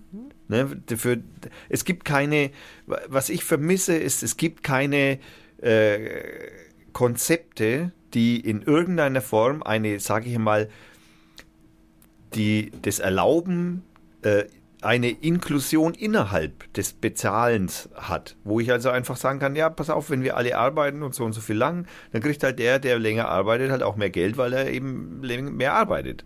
Also, aber egal, was er tut, es, es darf keine Rolle spielen, ob, wie du gerade gesagt hast, das ist sehr beeindruckend, muss ich gestehen, wenn dann die Putzkraft sagt, ich helfe Menschen in Alt, ins All zu bringen. Genau das ist das, was ich suche. Ich suche nach einer Möglichkeit, in der A, die finanzielle Wertschätzung einfach einmal keine Rolle spielt, weil die gegeben ist. Ja, ich, ich möchte nicht. Fotoporst hat vor 30 Jahren, ich weiß nicht, ob man den noch kennt oder so, äh, größte Einzel Fotoeinzelhandel nach dem Krieg war der. Gar nicht. ja, okay, dir sagt er wahrscheinlich schon was. Äh, der- Der hat so ein Unternehmensmodell versucht, ist damit damals, es war in den 70er und 80er Jahren, ist damit krachend, äh, hat er sein Unternehmen damit zerstört. Gut, der hat auch noch irgendwas, egal.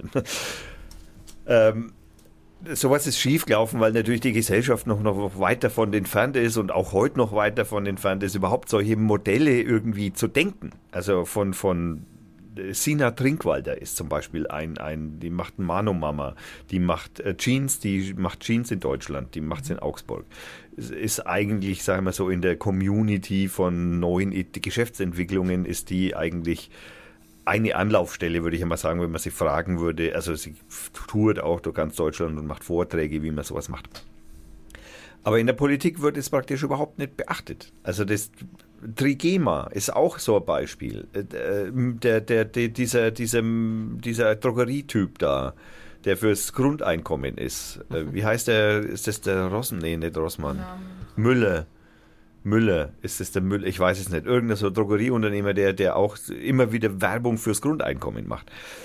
Äh, das findet keinen Platz. Es findet keinen Platz in der Politik, es wird nicht diskutiert. Also ich schätze mal bei euch wahrscheinlich schon. Ich ich würde mir, also ich persönlich würde mir da in der Politik auch ein bisschen mehr Unterstützung wünschen. Das äh, gibt viele solche äh, Themen, wo ähm, äh, ich gestehe, ich höre das jetzt äh, in diesem Ansatz äh, zum ersten Mal.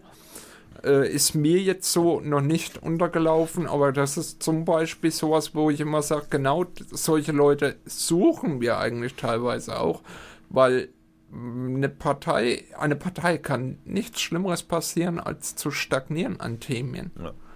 Das heißt, man braucht auch immer wieder irgendwo die neuen Zuläufe etc., ähm, um einfach auch unseren Horizont zu erweitern. Wo gibt es vielleicht noch? Äh, wir können, ähm, ich gehe jetzt mal utopisch her. Wir kämen rein, wir werden ähm, äh, sofort an der, Ma äh, äh, wir werden sofort Ministerpräsident etc. und würden unser Programm komplett abarbeiten. Wirklich diese einfach mal der utopische Vorstellung. Dann bräuchte es die Linke in Bayern nicht mehr. Ja, das stimmt. Und, ähm, weil dann haben wir ja unsere ganze Arbeit abgearbeitet. Ähm, ist es lieber, wenn eine Partei von einer utopistischen Idee ausgeht, als von einer dystopischen, wie andere es machen? Also, ja, Ach, aber weiter. ich meine, ich dementsprechend äh, ist es natürlich super, wenn dann wieder Leute kommen und sagen, hey, ähm, habt ihr daran schon gedacht? Habt ihr daran schon gedacht? Weil wir sind Politiker werden immer so als Nichtmenschen hingestellt, sag ich mal. Aber wir sind genauso Menschen, die ähm, eigentlich nur das, was uns irgendwo erstmal selber betrifft, sehen und dann das, was auch im Freundeskreis betreffend reflektiert wird. Also wir brauchen die Erfahrungen ähm, äh, von den Menschen, die sagen, hey, da ist noch was, wo noch was gemacht werden muss. Das meinte ich vorhin, man kann nicht alles sehen und deswegen ist es genau. schön, wenn wir eben da diese Vielfalt haben. Genau. Und deswegen nicht anfangen, irgendwas auszublenden, weil das sind nicht wir. Es liegt natürlich in der Natur des Menschen, dass er erstmal egozentrisch ist. Das ist auch okay. Das ist in Ordnung, aber ja. das funktioniert nicht nur. Das funktioniert nicht nur, wenn du in einer Gesellschaft leben willst und wenn du akzeptieren kannst, dass du ein soziales Wesen bist und was du als Menschen mal bist. Von daher, ja. Ja. Ich komme mal vorbei. Lieben gerne. Aber ich trotzdem noch ganz kurz, ähm, weil du jetzt mit dem Unternehmer, ähm, die Frage, auf die habe ich nämlich irgendwo auch schon gebrannt gehabt, weil so eine ähnliche Diskussion hatte ich zum Beispiel mal mit einem Dozenten, der uns so ein bisschen ähm, so das Rechtliche beigebracht hat, was darf man auf Facebook, wo muss man aufpassen, Bildrechte äh, etc. pp. Und das war eben auch ein Freiberufler, und da haben wir gerade zu der Zeit haben wir äh, hier Haushaltsberatung von einem Stadtrat gehabt und haben da unter anderem auch den Antrag gehabt, die Gewerbesteuer zum Beispiel zu erhöhen.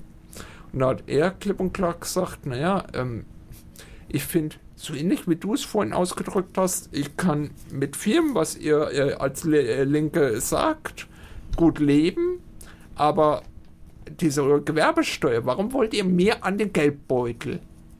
Ja, so hat er es halt ausgedrückt. Ja, und da, äh, äh, der, das war dann auch das, wo man ihm erstmal erklärt hat, wofür ist die Gewerbesteuer zum Beispiel da? Es geht, äh, die Gewerbesteuer dient ja dazu, die Infrastruktur äh, zu erhalten, etc. Da gehören, wie viele Brücken haben wir hier zum Beispiel in Nürnberg, Fürther Land und alles? Die, die ähm, ähm, Ja, die, ähm, wo man nur darauf wartet, dass sie komplett gesperrt werden weil man einfach sagt, da darf keiner mehr drüber. Und ähm, für solche Geld, äh, Projekte braucht man aber das Geld und davon hat ja der Unternehmer auch was von. Weil über diese Brücken laufen ja seine Wareneingänge, seine Warenausgänge, seine Mitarbeiter fahren da drüber. Also äh, genauso die Bildung. Die Bildung. Wie viele schreien nach äh, Fachkräften etc. Aber wo fehlt momentan mit das meiste Geld? In der Bildung. Wir haben so viele Schulhäuser, die renoviert werden müssen. Wir haben, äh, wir haben ein, äh, ein Investitionsstau alleine im Bereich der Schulen, der im Milliardenbereich ist in Deutschland. Wo die, die Schulen verkommen, wo die Dächer undicht sind und alles. Wo ich sage, Leute, wenn ihr Fachkräfte wollt, dann müsst ihr auch bereit sein, euren Teil beizutragen, dass wir diese Fachkräfte schaffen können. Das ist halt vor allem Geld erstmal, ne? Genau, und da kommen wir eben in diesen Kapitalismus-Streit. Ähm, äh, äh, von wegen, warum wollt ihr mir an den Geldbeutel etc., weil die Leute eben nicht sehen, was sie davon haben. Die Diskussion hatten wir ja auch mit dem Mindestlohn. Der, oh, wie viele Bäcker sind wegen dem Mindestlohn oder Friseure kaputt gegangen? Äh, zumindest vorher äh, tot geredet worden. Wobei keiner bedacht hat, wenn man auf wirtschaftlicher Sicht jetzt mal linke und wirtschaftliche reden, doch, das mache ich sehr gerne. Ein Bäcker oder ein Bäckereiangestellter, der mehr Gehalt hat, kann sich doch zum Beispiel mehr Besuche beim Friseur leisten. Und umgekehrt, ein Friseurmitarbeiter kann sein Mittagsbrötchen beim Bäcker häufiger holen. Die ähm, Unternehmer heute denken nur noch in kurzen Zahlen und vergessen zum Beispiel, dass mehr Geld in der Bevölkerung bedeutet, dass die Umschlagshäufigkeit ihrer Waren steigt. Und eine höhere Umschlagshäufigkeit bedeutet ja auch wieder Mehreinnahmen. Und diese Denke müsste eigentlich mal wieder, aber nein, da kommen wir in den Egoismus der Menschen. Ich will jetzt den großen Verdienst. Ja, das stimmt. Da ist man, da, der Unternehmer würde jetzt da, also ich sage mal, der typische Unternehmer würde da natürlich als erstes jetzt dagegen äh, äh, oder dagegen reden mit Planungssicherheit. Das ist dann immer so dieses Buzzword, das dann da eingesetzt wird. Das kenne ich von unzähligen Vorträgen. Ähm, das ich eigentlich persönlich immer nicht verstehe, weil äh, ganz ehrlich gesagt, Planungssicherheit, äh, die stellt im Prinzip eigentlich erst einmal der Rechtsstaat und nicht der Sozialstaat. Der Sozialstaat hat mit der Rechts-, also mit dieser Planungssicherheit erst einmal eigentlich recht wenig zu tun.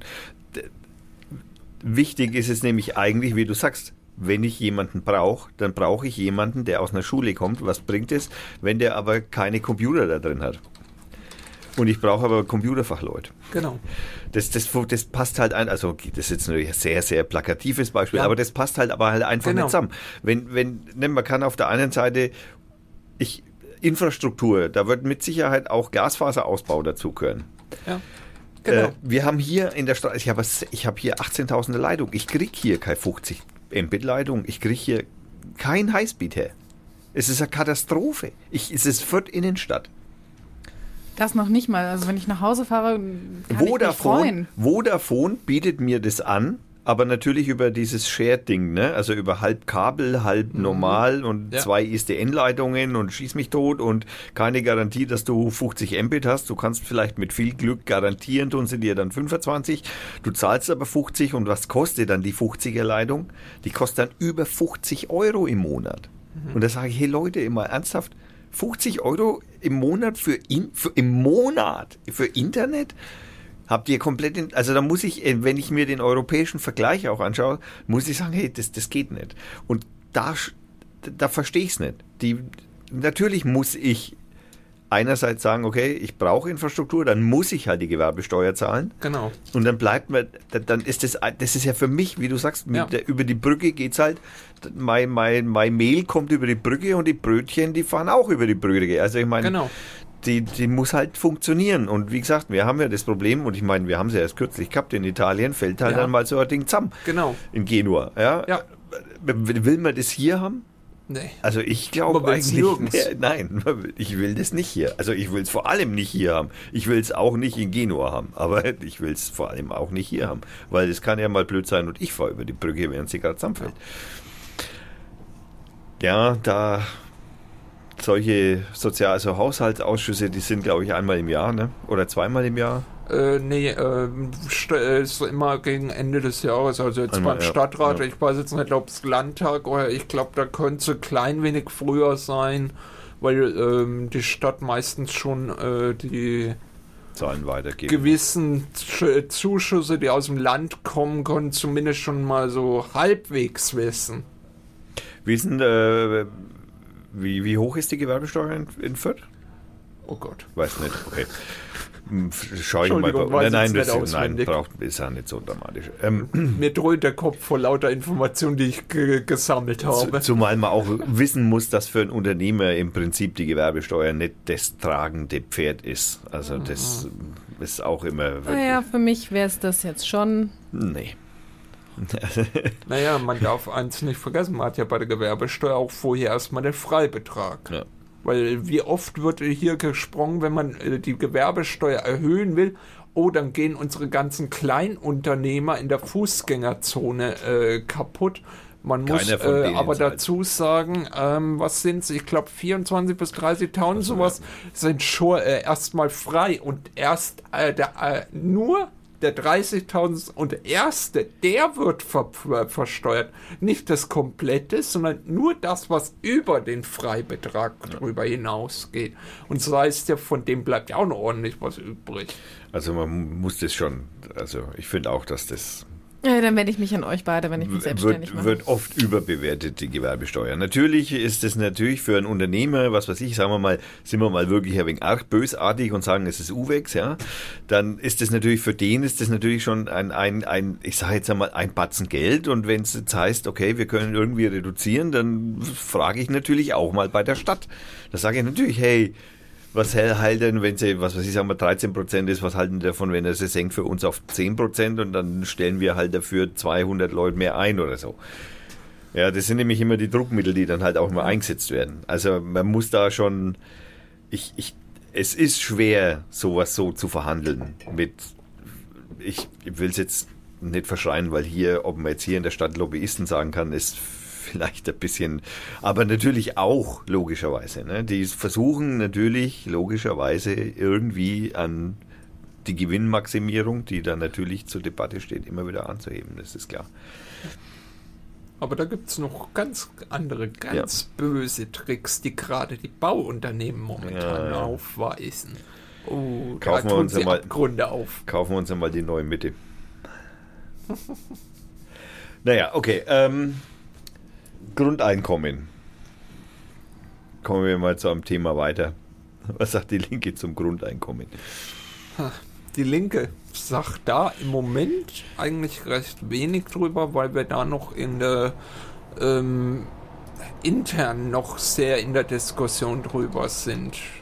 Wir, äh, es gibt durchaus den Befürworterflügel, es gibt aber auch äh, die, die eher noch ein bisschen kritisch daran äh, sind. Das, ähm, das ist eben das, was äh, Politik ausmacht. Das ist ja nicht nur, dass ähm, die Parteien untereinander diskutieren, sondern man ja auch immer in einer Partei diskutiert. Also da gehe ich jetzt mal von dem aus, was ich so mitbekomme, dass das noch länger äh, diskutiert wird. Jetzt gucken Sie mich beide an. Ich habe nur zwei Fragen, die mich jetzt äh, mehr interessieren würden, die aber von diesem Thema schon wieder weg sind. Okay. Äh, wir Darf können ich? auch gerne noch mal zurück. Also Okay, naja, was heißt zurück? Ist völlig weit weg. Also eine ganz andere Abzweigung. Mir Nein. brennt vom Anfang noch Zeug, also von daher. Kannst du das gut nachvollziehen? Äh, nein, äh, zwei Nachfragen, wenn ich hier schon einen in Anführungsstrichen Insider sitzen habe. Ähm, wir hatten es auch vorhin von Hashtags und wir hatten es vom Hashtag Aufstehen. Hm. Aha, interessante Reaktion. Ähm, klär mich mal bitte auf. Ich, ich habe das ganz am Anfang in der Ankündigung mitbekommen. Ich bin auch auf diese Seite gegangen und ich habe später gesehen, dass es ähm, auch diese schönen Beiträge von normalsterblichen Bürgern gibt, die sich zu Themen äußern. Ich habe aber danach jetzt weiter nichts mitbekommen. Ich habe mich aber aus den sozialen Medien und da kursieren Hashtags normal auch zurückgezogen. Wie steht's damit? Stehen, aufstehen, das war ein Wortwitz. Ja.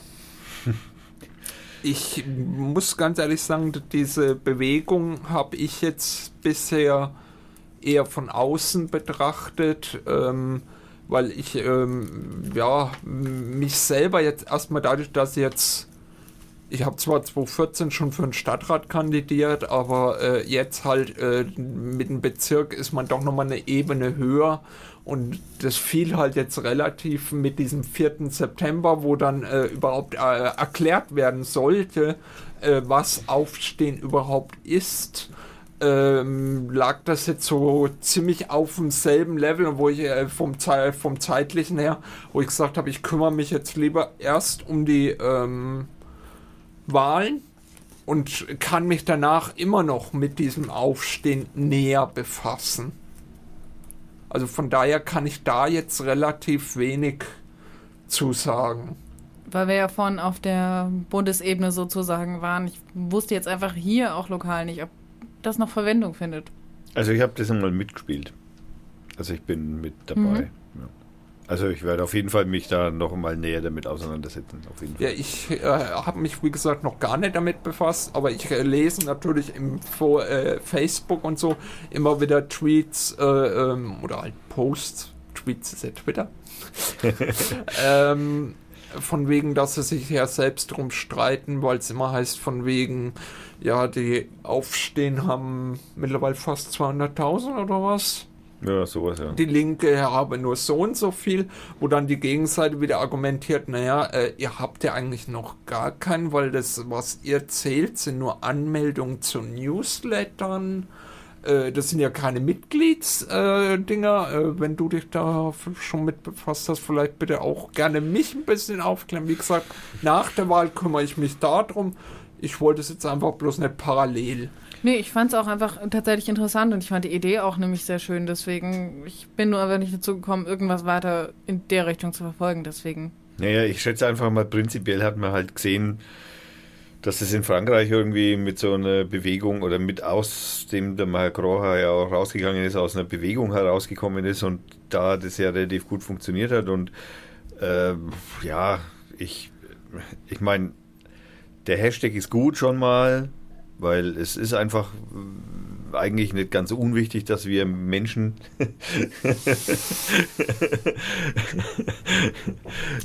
dass wir Menschen, für dich trifft es jetzt nicht so zu mit Aufstehen, okay, aber äh, das ist ja auch nur im, im, im, in einem intellektuellen Sinn gemeint. Äh, Ich finde schon, wir hatten es im Vorgespräch, das wir jetzt nicht, natürlich nicht drauf haben, wir hatten es im Vorgespräch, ich, man sieht es oft immer so, dass man in, in man trifft auf Menschen, die sehr unpolitisch sind, sich aber starke, aus, trotz ihrer unpolitischen Haltung eigentlich oft sehr starke politische Meinung heraus äh, fummeln, sage ich jetzt mal, mir fällt jetzt auch kein anderes Wort dazu ein. Also das, äh, da, da bin ich immer wegen, also sie, sie verstehen die politischen Zusammenhänge nicht, aber haben trotzdem eine sehr, sehr gefestigte Meinung, bei der ich immer, mir fehlt die Art zu argumentieren. Ja, also ich weiß nicht, wie argumentiere ich denn bei ihren Menschen, der feste politische Meinung hat, um dass er halt zumindest, weil ich meine, in dem Moment werde ich sicherlich keine Änderung hervorbringen äh, oder hervorrufen, aber wie argumentiere ich, äh, um das aufzulockern? Und ich finde, da trifft Aufstehen, also gerade diese Bewegung oder Movement oder wie auch immer man das jetzt bezeichnen möchte, da glaube ich, ich erhoffe mir dadurch äh, Argumentationen zu finden, sage ich jetzt mal. Wenn du mit jemandem diskutierst, der jetzt äh, politisch völlig andere Ansichten hat als du, und vielleicht würde uns das ja auch nochmal widerfahren, dann ist es eigentlich, oder wäre es für mich schön zumindest, wenn man, man muss sich nicht auf Gemeinsamkeiten besinnen, sondern es ist mehr dieses Aha, jemand anderes hat einen völlig anderen Blickwinkel drauf und es bricht nochmal mein Denken auf. Das mag manchmal auch festgefahren sein, aber ich komme nur dann eigentlich auch, ja, intellektuell, mental, nur dann weiter, wenn ich mich mit anderen austausche. Ja, klar. Und das wäre an der Stelle vielleicht auch wünschenswert. Genau, weil das ist eigentlich das, was man meistens erlebt, dass die Menschen einfach sagen, meine Meinung ist das Richtige. Die, die, äh, du kommst mit ihnen schon gar nicht in eine Diskussion, weil sie dem gar nicht offen sind. Ich musste jetzt auch einschränken, es gibt Sachen, über die diskutiere ich auch nicht. Grundrechte, Menschenrechte, darüber diskutiere ich ja nicht. Ja, gut, okay. Also, Ja, nee, man, ich, ich sag das jetzt tatsächlich so. Also ich, ich würde das Grundgesetz oder den- das, das humanistische Grundrecht, sage ich jetzt mal, auch eigentlich eher Aber das unkommentiert und gerade. undiskutiert lassen. Ja, natürlich passiert das. das, das was, was man machen muss, ist, glaube ich, das Retten davon. Ja. ne? Also, Genau. Aber dementsprechend muss man sich vielleicht trotzdem zu mancher Diskussion stellen, Ja. sag ich immer, um einfach überhaupt zu verstehen, was hat den Menschen dahin gebracht, dass er das denkt. Also äh, mich dem zu verweigern, finde ich immer ich finde es generell nicht gut, sich an der Diskussion oder einem Meinungsaustausch, weil Diskussion ist ja eigentlich etwas, wo man am Ende ein Ziel erwartet. Ein Meinungsaustausch ist einfach etwas Offenes. Und dem gebe ich mich gerne hin, um einfach überhaupt zu verstehen, was, warum ist das jetzt bei diesem Menschen so gekommen? Weil vielleicht kann man ihm dann auch Wege zeigen, die er vielleicht nicht bedacht hat, sofern mir der Gegenüber dieselbe Offenheit gegenüberbringt. Das ist es nämlich nicht schwarz und weiß und nicht gegeneinander, sondern vielleicht in der Unterhaltung das eben rausfinden. Genau. Genau. Da gibt es jetzt auch noch so diese, diese ist jetzt neu, glaube ich, von Medien, ARD, ZDF, äh, Deutschland redet oder so ähnlich heißt es, wo sich äh, immer Menschen unterschiedlicher politischer Lager treffen und dann miteinander ins Café sich setzen oder in eine Kneipe sitzen und miteinander reden und es wird dann Modern. aufgezeichnet. Ja, das ist gerade ein bisschen also Mode fast. Aber ja, ich mein Gott, was soll man denn tun? Ich meine, irgendwo muss man, nur weil man vielleicht, ne, man kann sich nicht, man geht nicht zu den Linken, weil man weiß, man verliert. Das ist ja Quatsch. Ne? Also, das ist ja Blödsinn. Also nur weil man, nur weil die Wahrscheinlichkeit hoch ist, dass man nicht in den Landtag einzieht, heißt es ja nicht, dass ich aufhöre, die Meinung zu vertreten, oder was heißt nein, die Ansichten zu vertreten. Ich will das jetzt nicht Meinung nennen, weil das, Und es ist äh, auch schwierig, sich dem zu stellen. genau. Es ist Mist. zehrend, Ja. natürlich. Ja. Und von daher, äh, doch, finde ich das schon lobenswert und anerkennenswert auch. Ja, ich sage halt immer klipp und klar, wie oft haben wir an Infoständen, wo es eben zum Beispiel heißt, warum soll ich euch wählen? Ihr kommt doch eh nicht rein. Ja, schön. Das höre ich am Tag 100 Mal von verschiedenen Leuten. Über, äh, über die sechs Wochen Wahlkampf sage ich mal, okay, viele doppeln sich, aber insgesamt kommen wir vielleicht auf 300, 400 Leute, nur in Fürth. In Nürnberg sind wir vielleicht bei 1500. Ich rechne das jetzt anhand der Einwohnerzahlen einfach. Wenn die alle, wo uns nur diese Äußerung, ich will, äh, ihr, ihr macht's richtig, aber ich will euch nicht, weil ihr eh nicht reinkommt. Wenn die uns trotzdem wählen würden, dann wären wir drin. Und das kann es auch irgendwie nicht sein. Naja. Was soll ich denn jetzt machen? Soll ich jetzt, äh, oh naja, die kommen nicht rein. Ich will jetzt einfach mal die AfD, da haben wir eine bessere Chance. Naja, warum Das- sind alle das- Menschen. Bayern-Fan? Ich bin's nicht. Ich Ich auch nicht. bin's nicht. Ich bin ein 60er. Oh, wow. Ich oute mich. Ich habe damit kein Problem. jetzt sehe ich den Shitstorm kommen. Den Schätzung sehe ich auch, glaube ich. Naja, ich, egal was man sagt, ist man, glaube ich, der Loser. Wenn ich hier in Fürth sage, ich bin Club-Fan, habe ich ein Problem. Wenn ich hier sage, ich bin ein Fürth-Fan, dann wählen mich die Nürnberger nicht. Also egal, Plot was ich Twist, tue. ich glaube, es geht um Fußball. Was ist Fußball? Okay. Bin mir nicht sicher. Ähm, Im Groben würde ich jetzt einmal sagen, würde ich jetzt das Wort jetzt kommen. Du hast noch, du willst noch was. Ja, Mach. nein, dumme Nachfragen Ja. aus dieser Kategorie. Wir Liegen. sind an Plakaten, wir sind an Plakaten vorbeigegangen, mehr für die Mehrheit. Ja, stimmt. Und haben da bin ich ein bisschen ein wenig zusammenzuckt, ehrlich gestolpert. gesagt. Ja, Weil- das war's schon. Mehr haben wir nicht verstanden. Ja. Also ich meine, ich, ich kann mir den, den Blickwinkel vorstellen, der damit gemeint ist, aber es ist schon. Es, ne, man kann. Das ist so ein Slogan, den sich auch rechte Parteien gern an die äh, an den an den Revers heften. So, wir sind ja mehr, wir sind die Mehrheit, ne? Und, und daraus sind. S- Ja, natürlich nicht. Aber äh, da deswegen ja, habe ich da. Da habe ich ein wenig Bauchschmerzen. Es gekriegt. geht jetzt hier nicht um, wir sind das Volk oder so. Um sowas geht es hier jetzt nicht. Hier geht es da wirklich, da sind wir wieder bei diesem antikapitalistischen, was ich vorhin gesagt hatte. Der eine Unternehmer verdient das, was zehn Mitarbeiter ihm erarbeitet haben. Ja. Und da sind wir in dem Bereich. Mehr für die Mehrheit. Warum soll der Unternehmer mit 30.000 im Monat als Beispielszahl nach Hause gehen und seine Mitarbeiter gehen vielleicht mit 1.000 nach Hause? Warum gibt er nicht, wenn er 10 Mitarbeiter hat, beispielsweise ein Zehner ab, geht nur noch mit 20.000 nach Hause? 20.000 ist immer noch eine Menge, aber dafür haben die Mitarbeiter dann das, äh, dementsprechend das Doppelte. Ja, einfach diese Umverteilung. Wir haben hier momentan, ähm, ich habe jetzt die Zahlen nicht 100% im Kopf, also wenn ich da jetzt Kommazahlen oder irgendwas äh, falsch mache, bitte mich nicht gleich steinigen. Ähm, aber 5% der bayerischen Bewohner haben 50 Prozent des bayerischen Vermögens. Ja. Das äh, nennt die CSU äh, ein reiches Land. Genau. Und das ist das, worauf es einfach hinausläuft. Mehr für die Mehrheit. Wo diese 95 Prozent, die müssen mehr kriegen. Warum müssen wir nicht äh, genau umgekehrt? Weil diese 95 Prozent eigentlich diesen 5 Prozent momentan immer noch mehr erarbeiten. Das ist sehr gut, dass du das erklärt hast. Finde ich. Und das muss hab- einfach umgedreht werden. Äh, Entschuldigung, vielleicht darf ich in diesem Mhm. Zusammenhang auch noch die Äußerung tätigen, die ich eben bei dem äh, bei der Kundgebung mit Bernd Rixinger gemacht habe. Wir müssten alleine schon mal zum Beispiel die Denke umdrehen, die wir haben. Wir sprechen immer von Arbeitgeber und Arbeitnehmer. Das hört sich so mildtätig an. Du, ich gebe dir Arbeit und ich bezahle dich sogar noch dafür. Wow.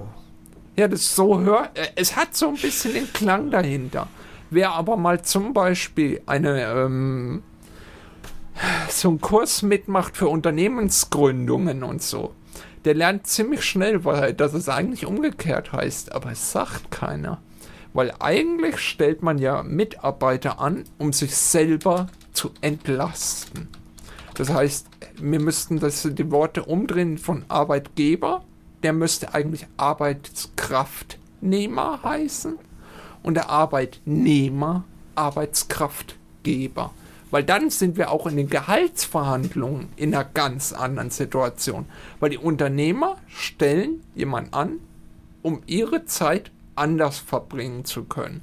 Entweder um in der Firma sich nur um die Akquise oder so kümmern zu können oder einfach um sich mal wieder um die Familie kümmern zu können, um einfach äh, ihre Arbeitszeit senken zu können.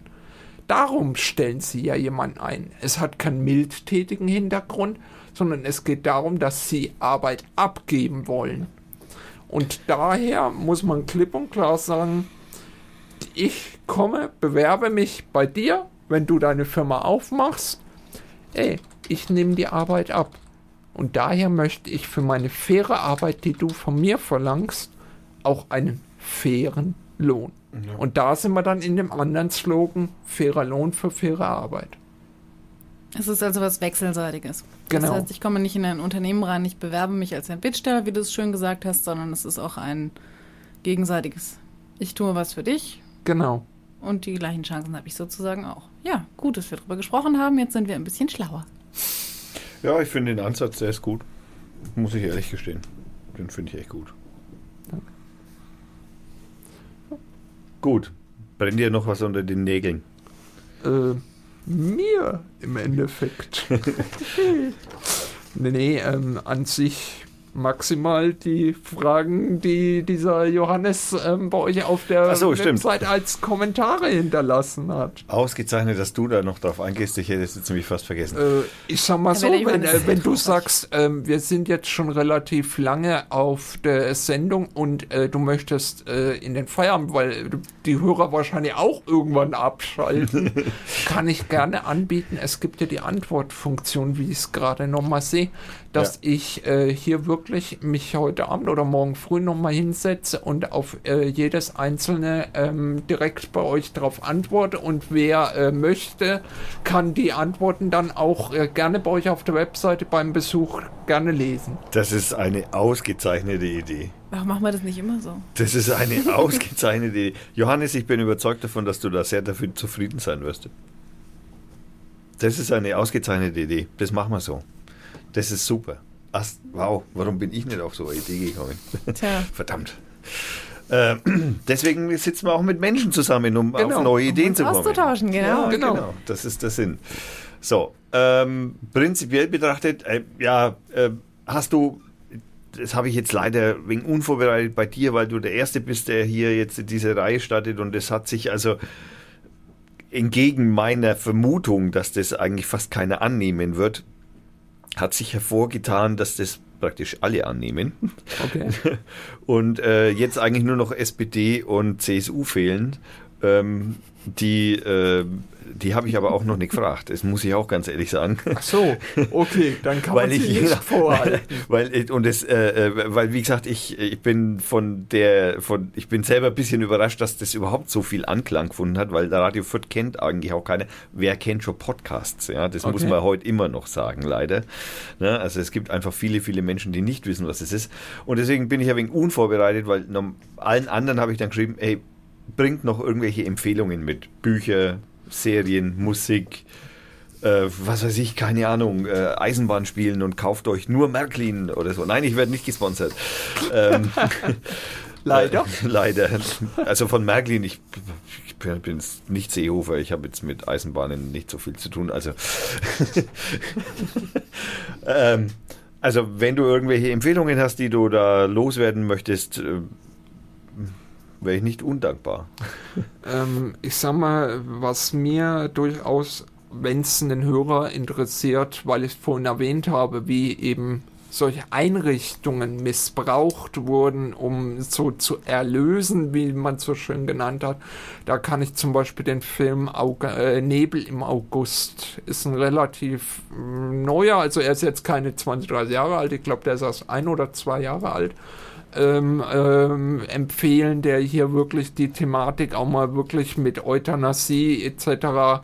ein bisschen beleuchtet und auch zeigt, wie haben zum Beispiel, es wird zwar nur am Rande erwähnt, aber man, äh, wenn man wirklich ähm, aus Filmen sich so Randinformationen auch gut rausziehen kann, ähm, erfährt man auch, wie haben die Bürger außerhalb von solchen Zentren äh, reagiert.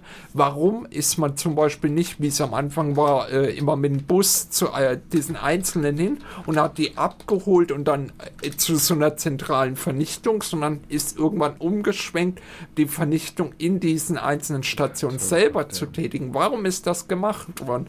Weil die Öffentlichkeit für Menschen mit Behinderung einfach einer der wichtigsten Faktoren ist. Entschuldigung, jetzt spoiler ich, aber äh, das ist, weil es nur so eine Randinformation ist, die vielleicht sonst untergehen könnte. Also ich kann diesen Film wirklich nur herzensmäßig empfehlen, wer sich mit dieser Thematik ein bisschen befassen möchte. Ja, das ist auf jeden Fall ein super Tipp, würde ich sagen. Sind wir am Ende? Ich weiß nicht, sind wir das? Naja, ich hätte hier noch schöne Also ich möchte noch romantische Worte zum Ende. Bitte. Ach so, sind wir jetzt doch am Ende? Äh, Naja, ich. Wenn dir jetzt noch irgendwas, äh, was du wählt mich oder irgend sowas, keine Ahnung, oder Äh, ja, das, äh, ich wünsche gewählt zu werden, sollte relativ klar sein, sonst hätte ich mich diesem Interview nicht gestellt. Mal sehen, wer das noch Ähm, alles sagt. ja, stimmt. Ich äh, danke euch auf jeden Fall, dass ihr überhaupt ähm, äh, gerade zum Bezirk, ähm, weil das immer sehr schwer ist, die Thematik Bezirk äh, öffentlich zu machen. Vielleicht nehmen es deswegen auch so viele jetzt gerade an, weil es ihm erst im Kommen ist, obwohl es schon die 16. Wahl ist. Ja, ja, eben. Ähm, auch der Bezirksjugendring hat hier da das erste Mal diese Videoaufnahmen mit dem Bezirkskandidaten gemacht. Also von daher, ähm, ich bin dankbar dafür, dass äh, diese Wahl nicht mehr unter den Tisch gekehrt wird, sondern sich immer aktiver darum gekümmert wird. Und daher ein herzliches Dank an euch. Cool, nehme ich an. Äh, ich mache weiter. Ich werde nicht aufhören. Auch von mir ein Danke. Also natürlich für die Sendung, für die Unterhaltung, für den Austausch, was wir gerade eben hatten, was wichtig ist. Und glaube ich auch für den sympathischen Eindruck, den du jetzt zumindest bei mir hinterlassen hast. Und für den schönen Einstieg jetzt in die Reihe, glaube ich. Du machst einen sehr engagierten und umträglichen Eindruck sozusagen. Und ich glaube, bei dir muss auch niemand Angst haben, dass deine Themen einseitig werden. Nicht wirklich. So, dann würde ich sagen, wir gehen aus der Sendung raus. Wir hören von der super Band, die ich nicht aussprechen kann. Ich verlinke sie natürlich. Weil, wie ich meine, wie, wie, wie spricht man das aus? VSTRS? Hm, man weiß es so nicht. sicher nicht. Ähm, nein, so sicher nicht. Äh, vielleicht ist es tatsächlich eine Abkürzung und ich verstehe es nicht. Ich verlinke es auf jeden Fall. Äh, gefunden habe ich das auf Magnatune, ist auch so eine CC-Lizenz-Plattform, auf der viele Musik äh, zu finden ist, die äh, kostenlos herunterzuladen und verteilen und Dings und Pumsen ist. Ähm, da aus diesen, äh, von dieser Band hören wir jetzt ein anderes Lied, das heißt Dark Secret. Ähm, zum Rauskommen. Das hört sich so an. Und ja, das war die Folge 104. Wetter fällt aus, weil es ja eine Interviewsendung Gibt kein Wetter. Wetter gibt's nicht. Ähm, das Wetter ist, schaut zum Fenster raus. Äh, ja, wir bedanken uns ganz herzlich beim André, der für die Linken kandidiert, im, für den Bezirksrat, äh, Tag, äh, Rat, Tag, für den Bezirkstag in Mittelfranken, äh, in der, äh, im Kreis, Wahlkreis 509 Fürth-Stadt. Das ist korrekt, ne? Genau. Stimmt. Alles klar, dann schönen Abend. Wir wünschen Tschüss. Sagt Tschüss. Tschüss. Did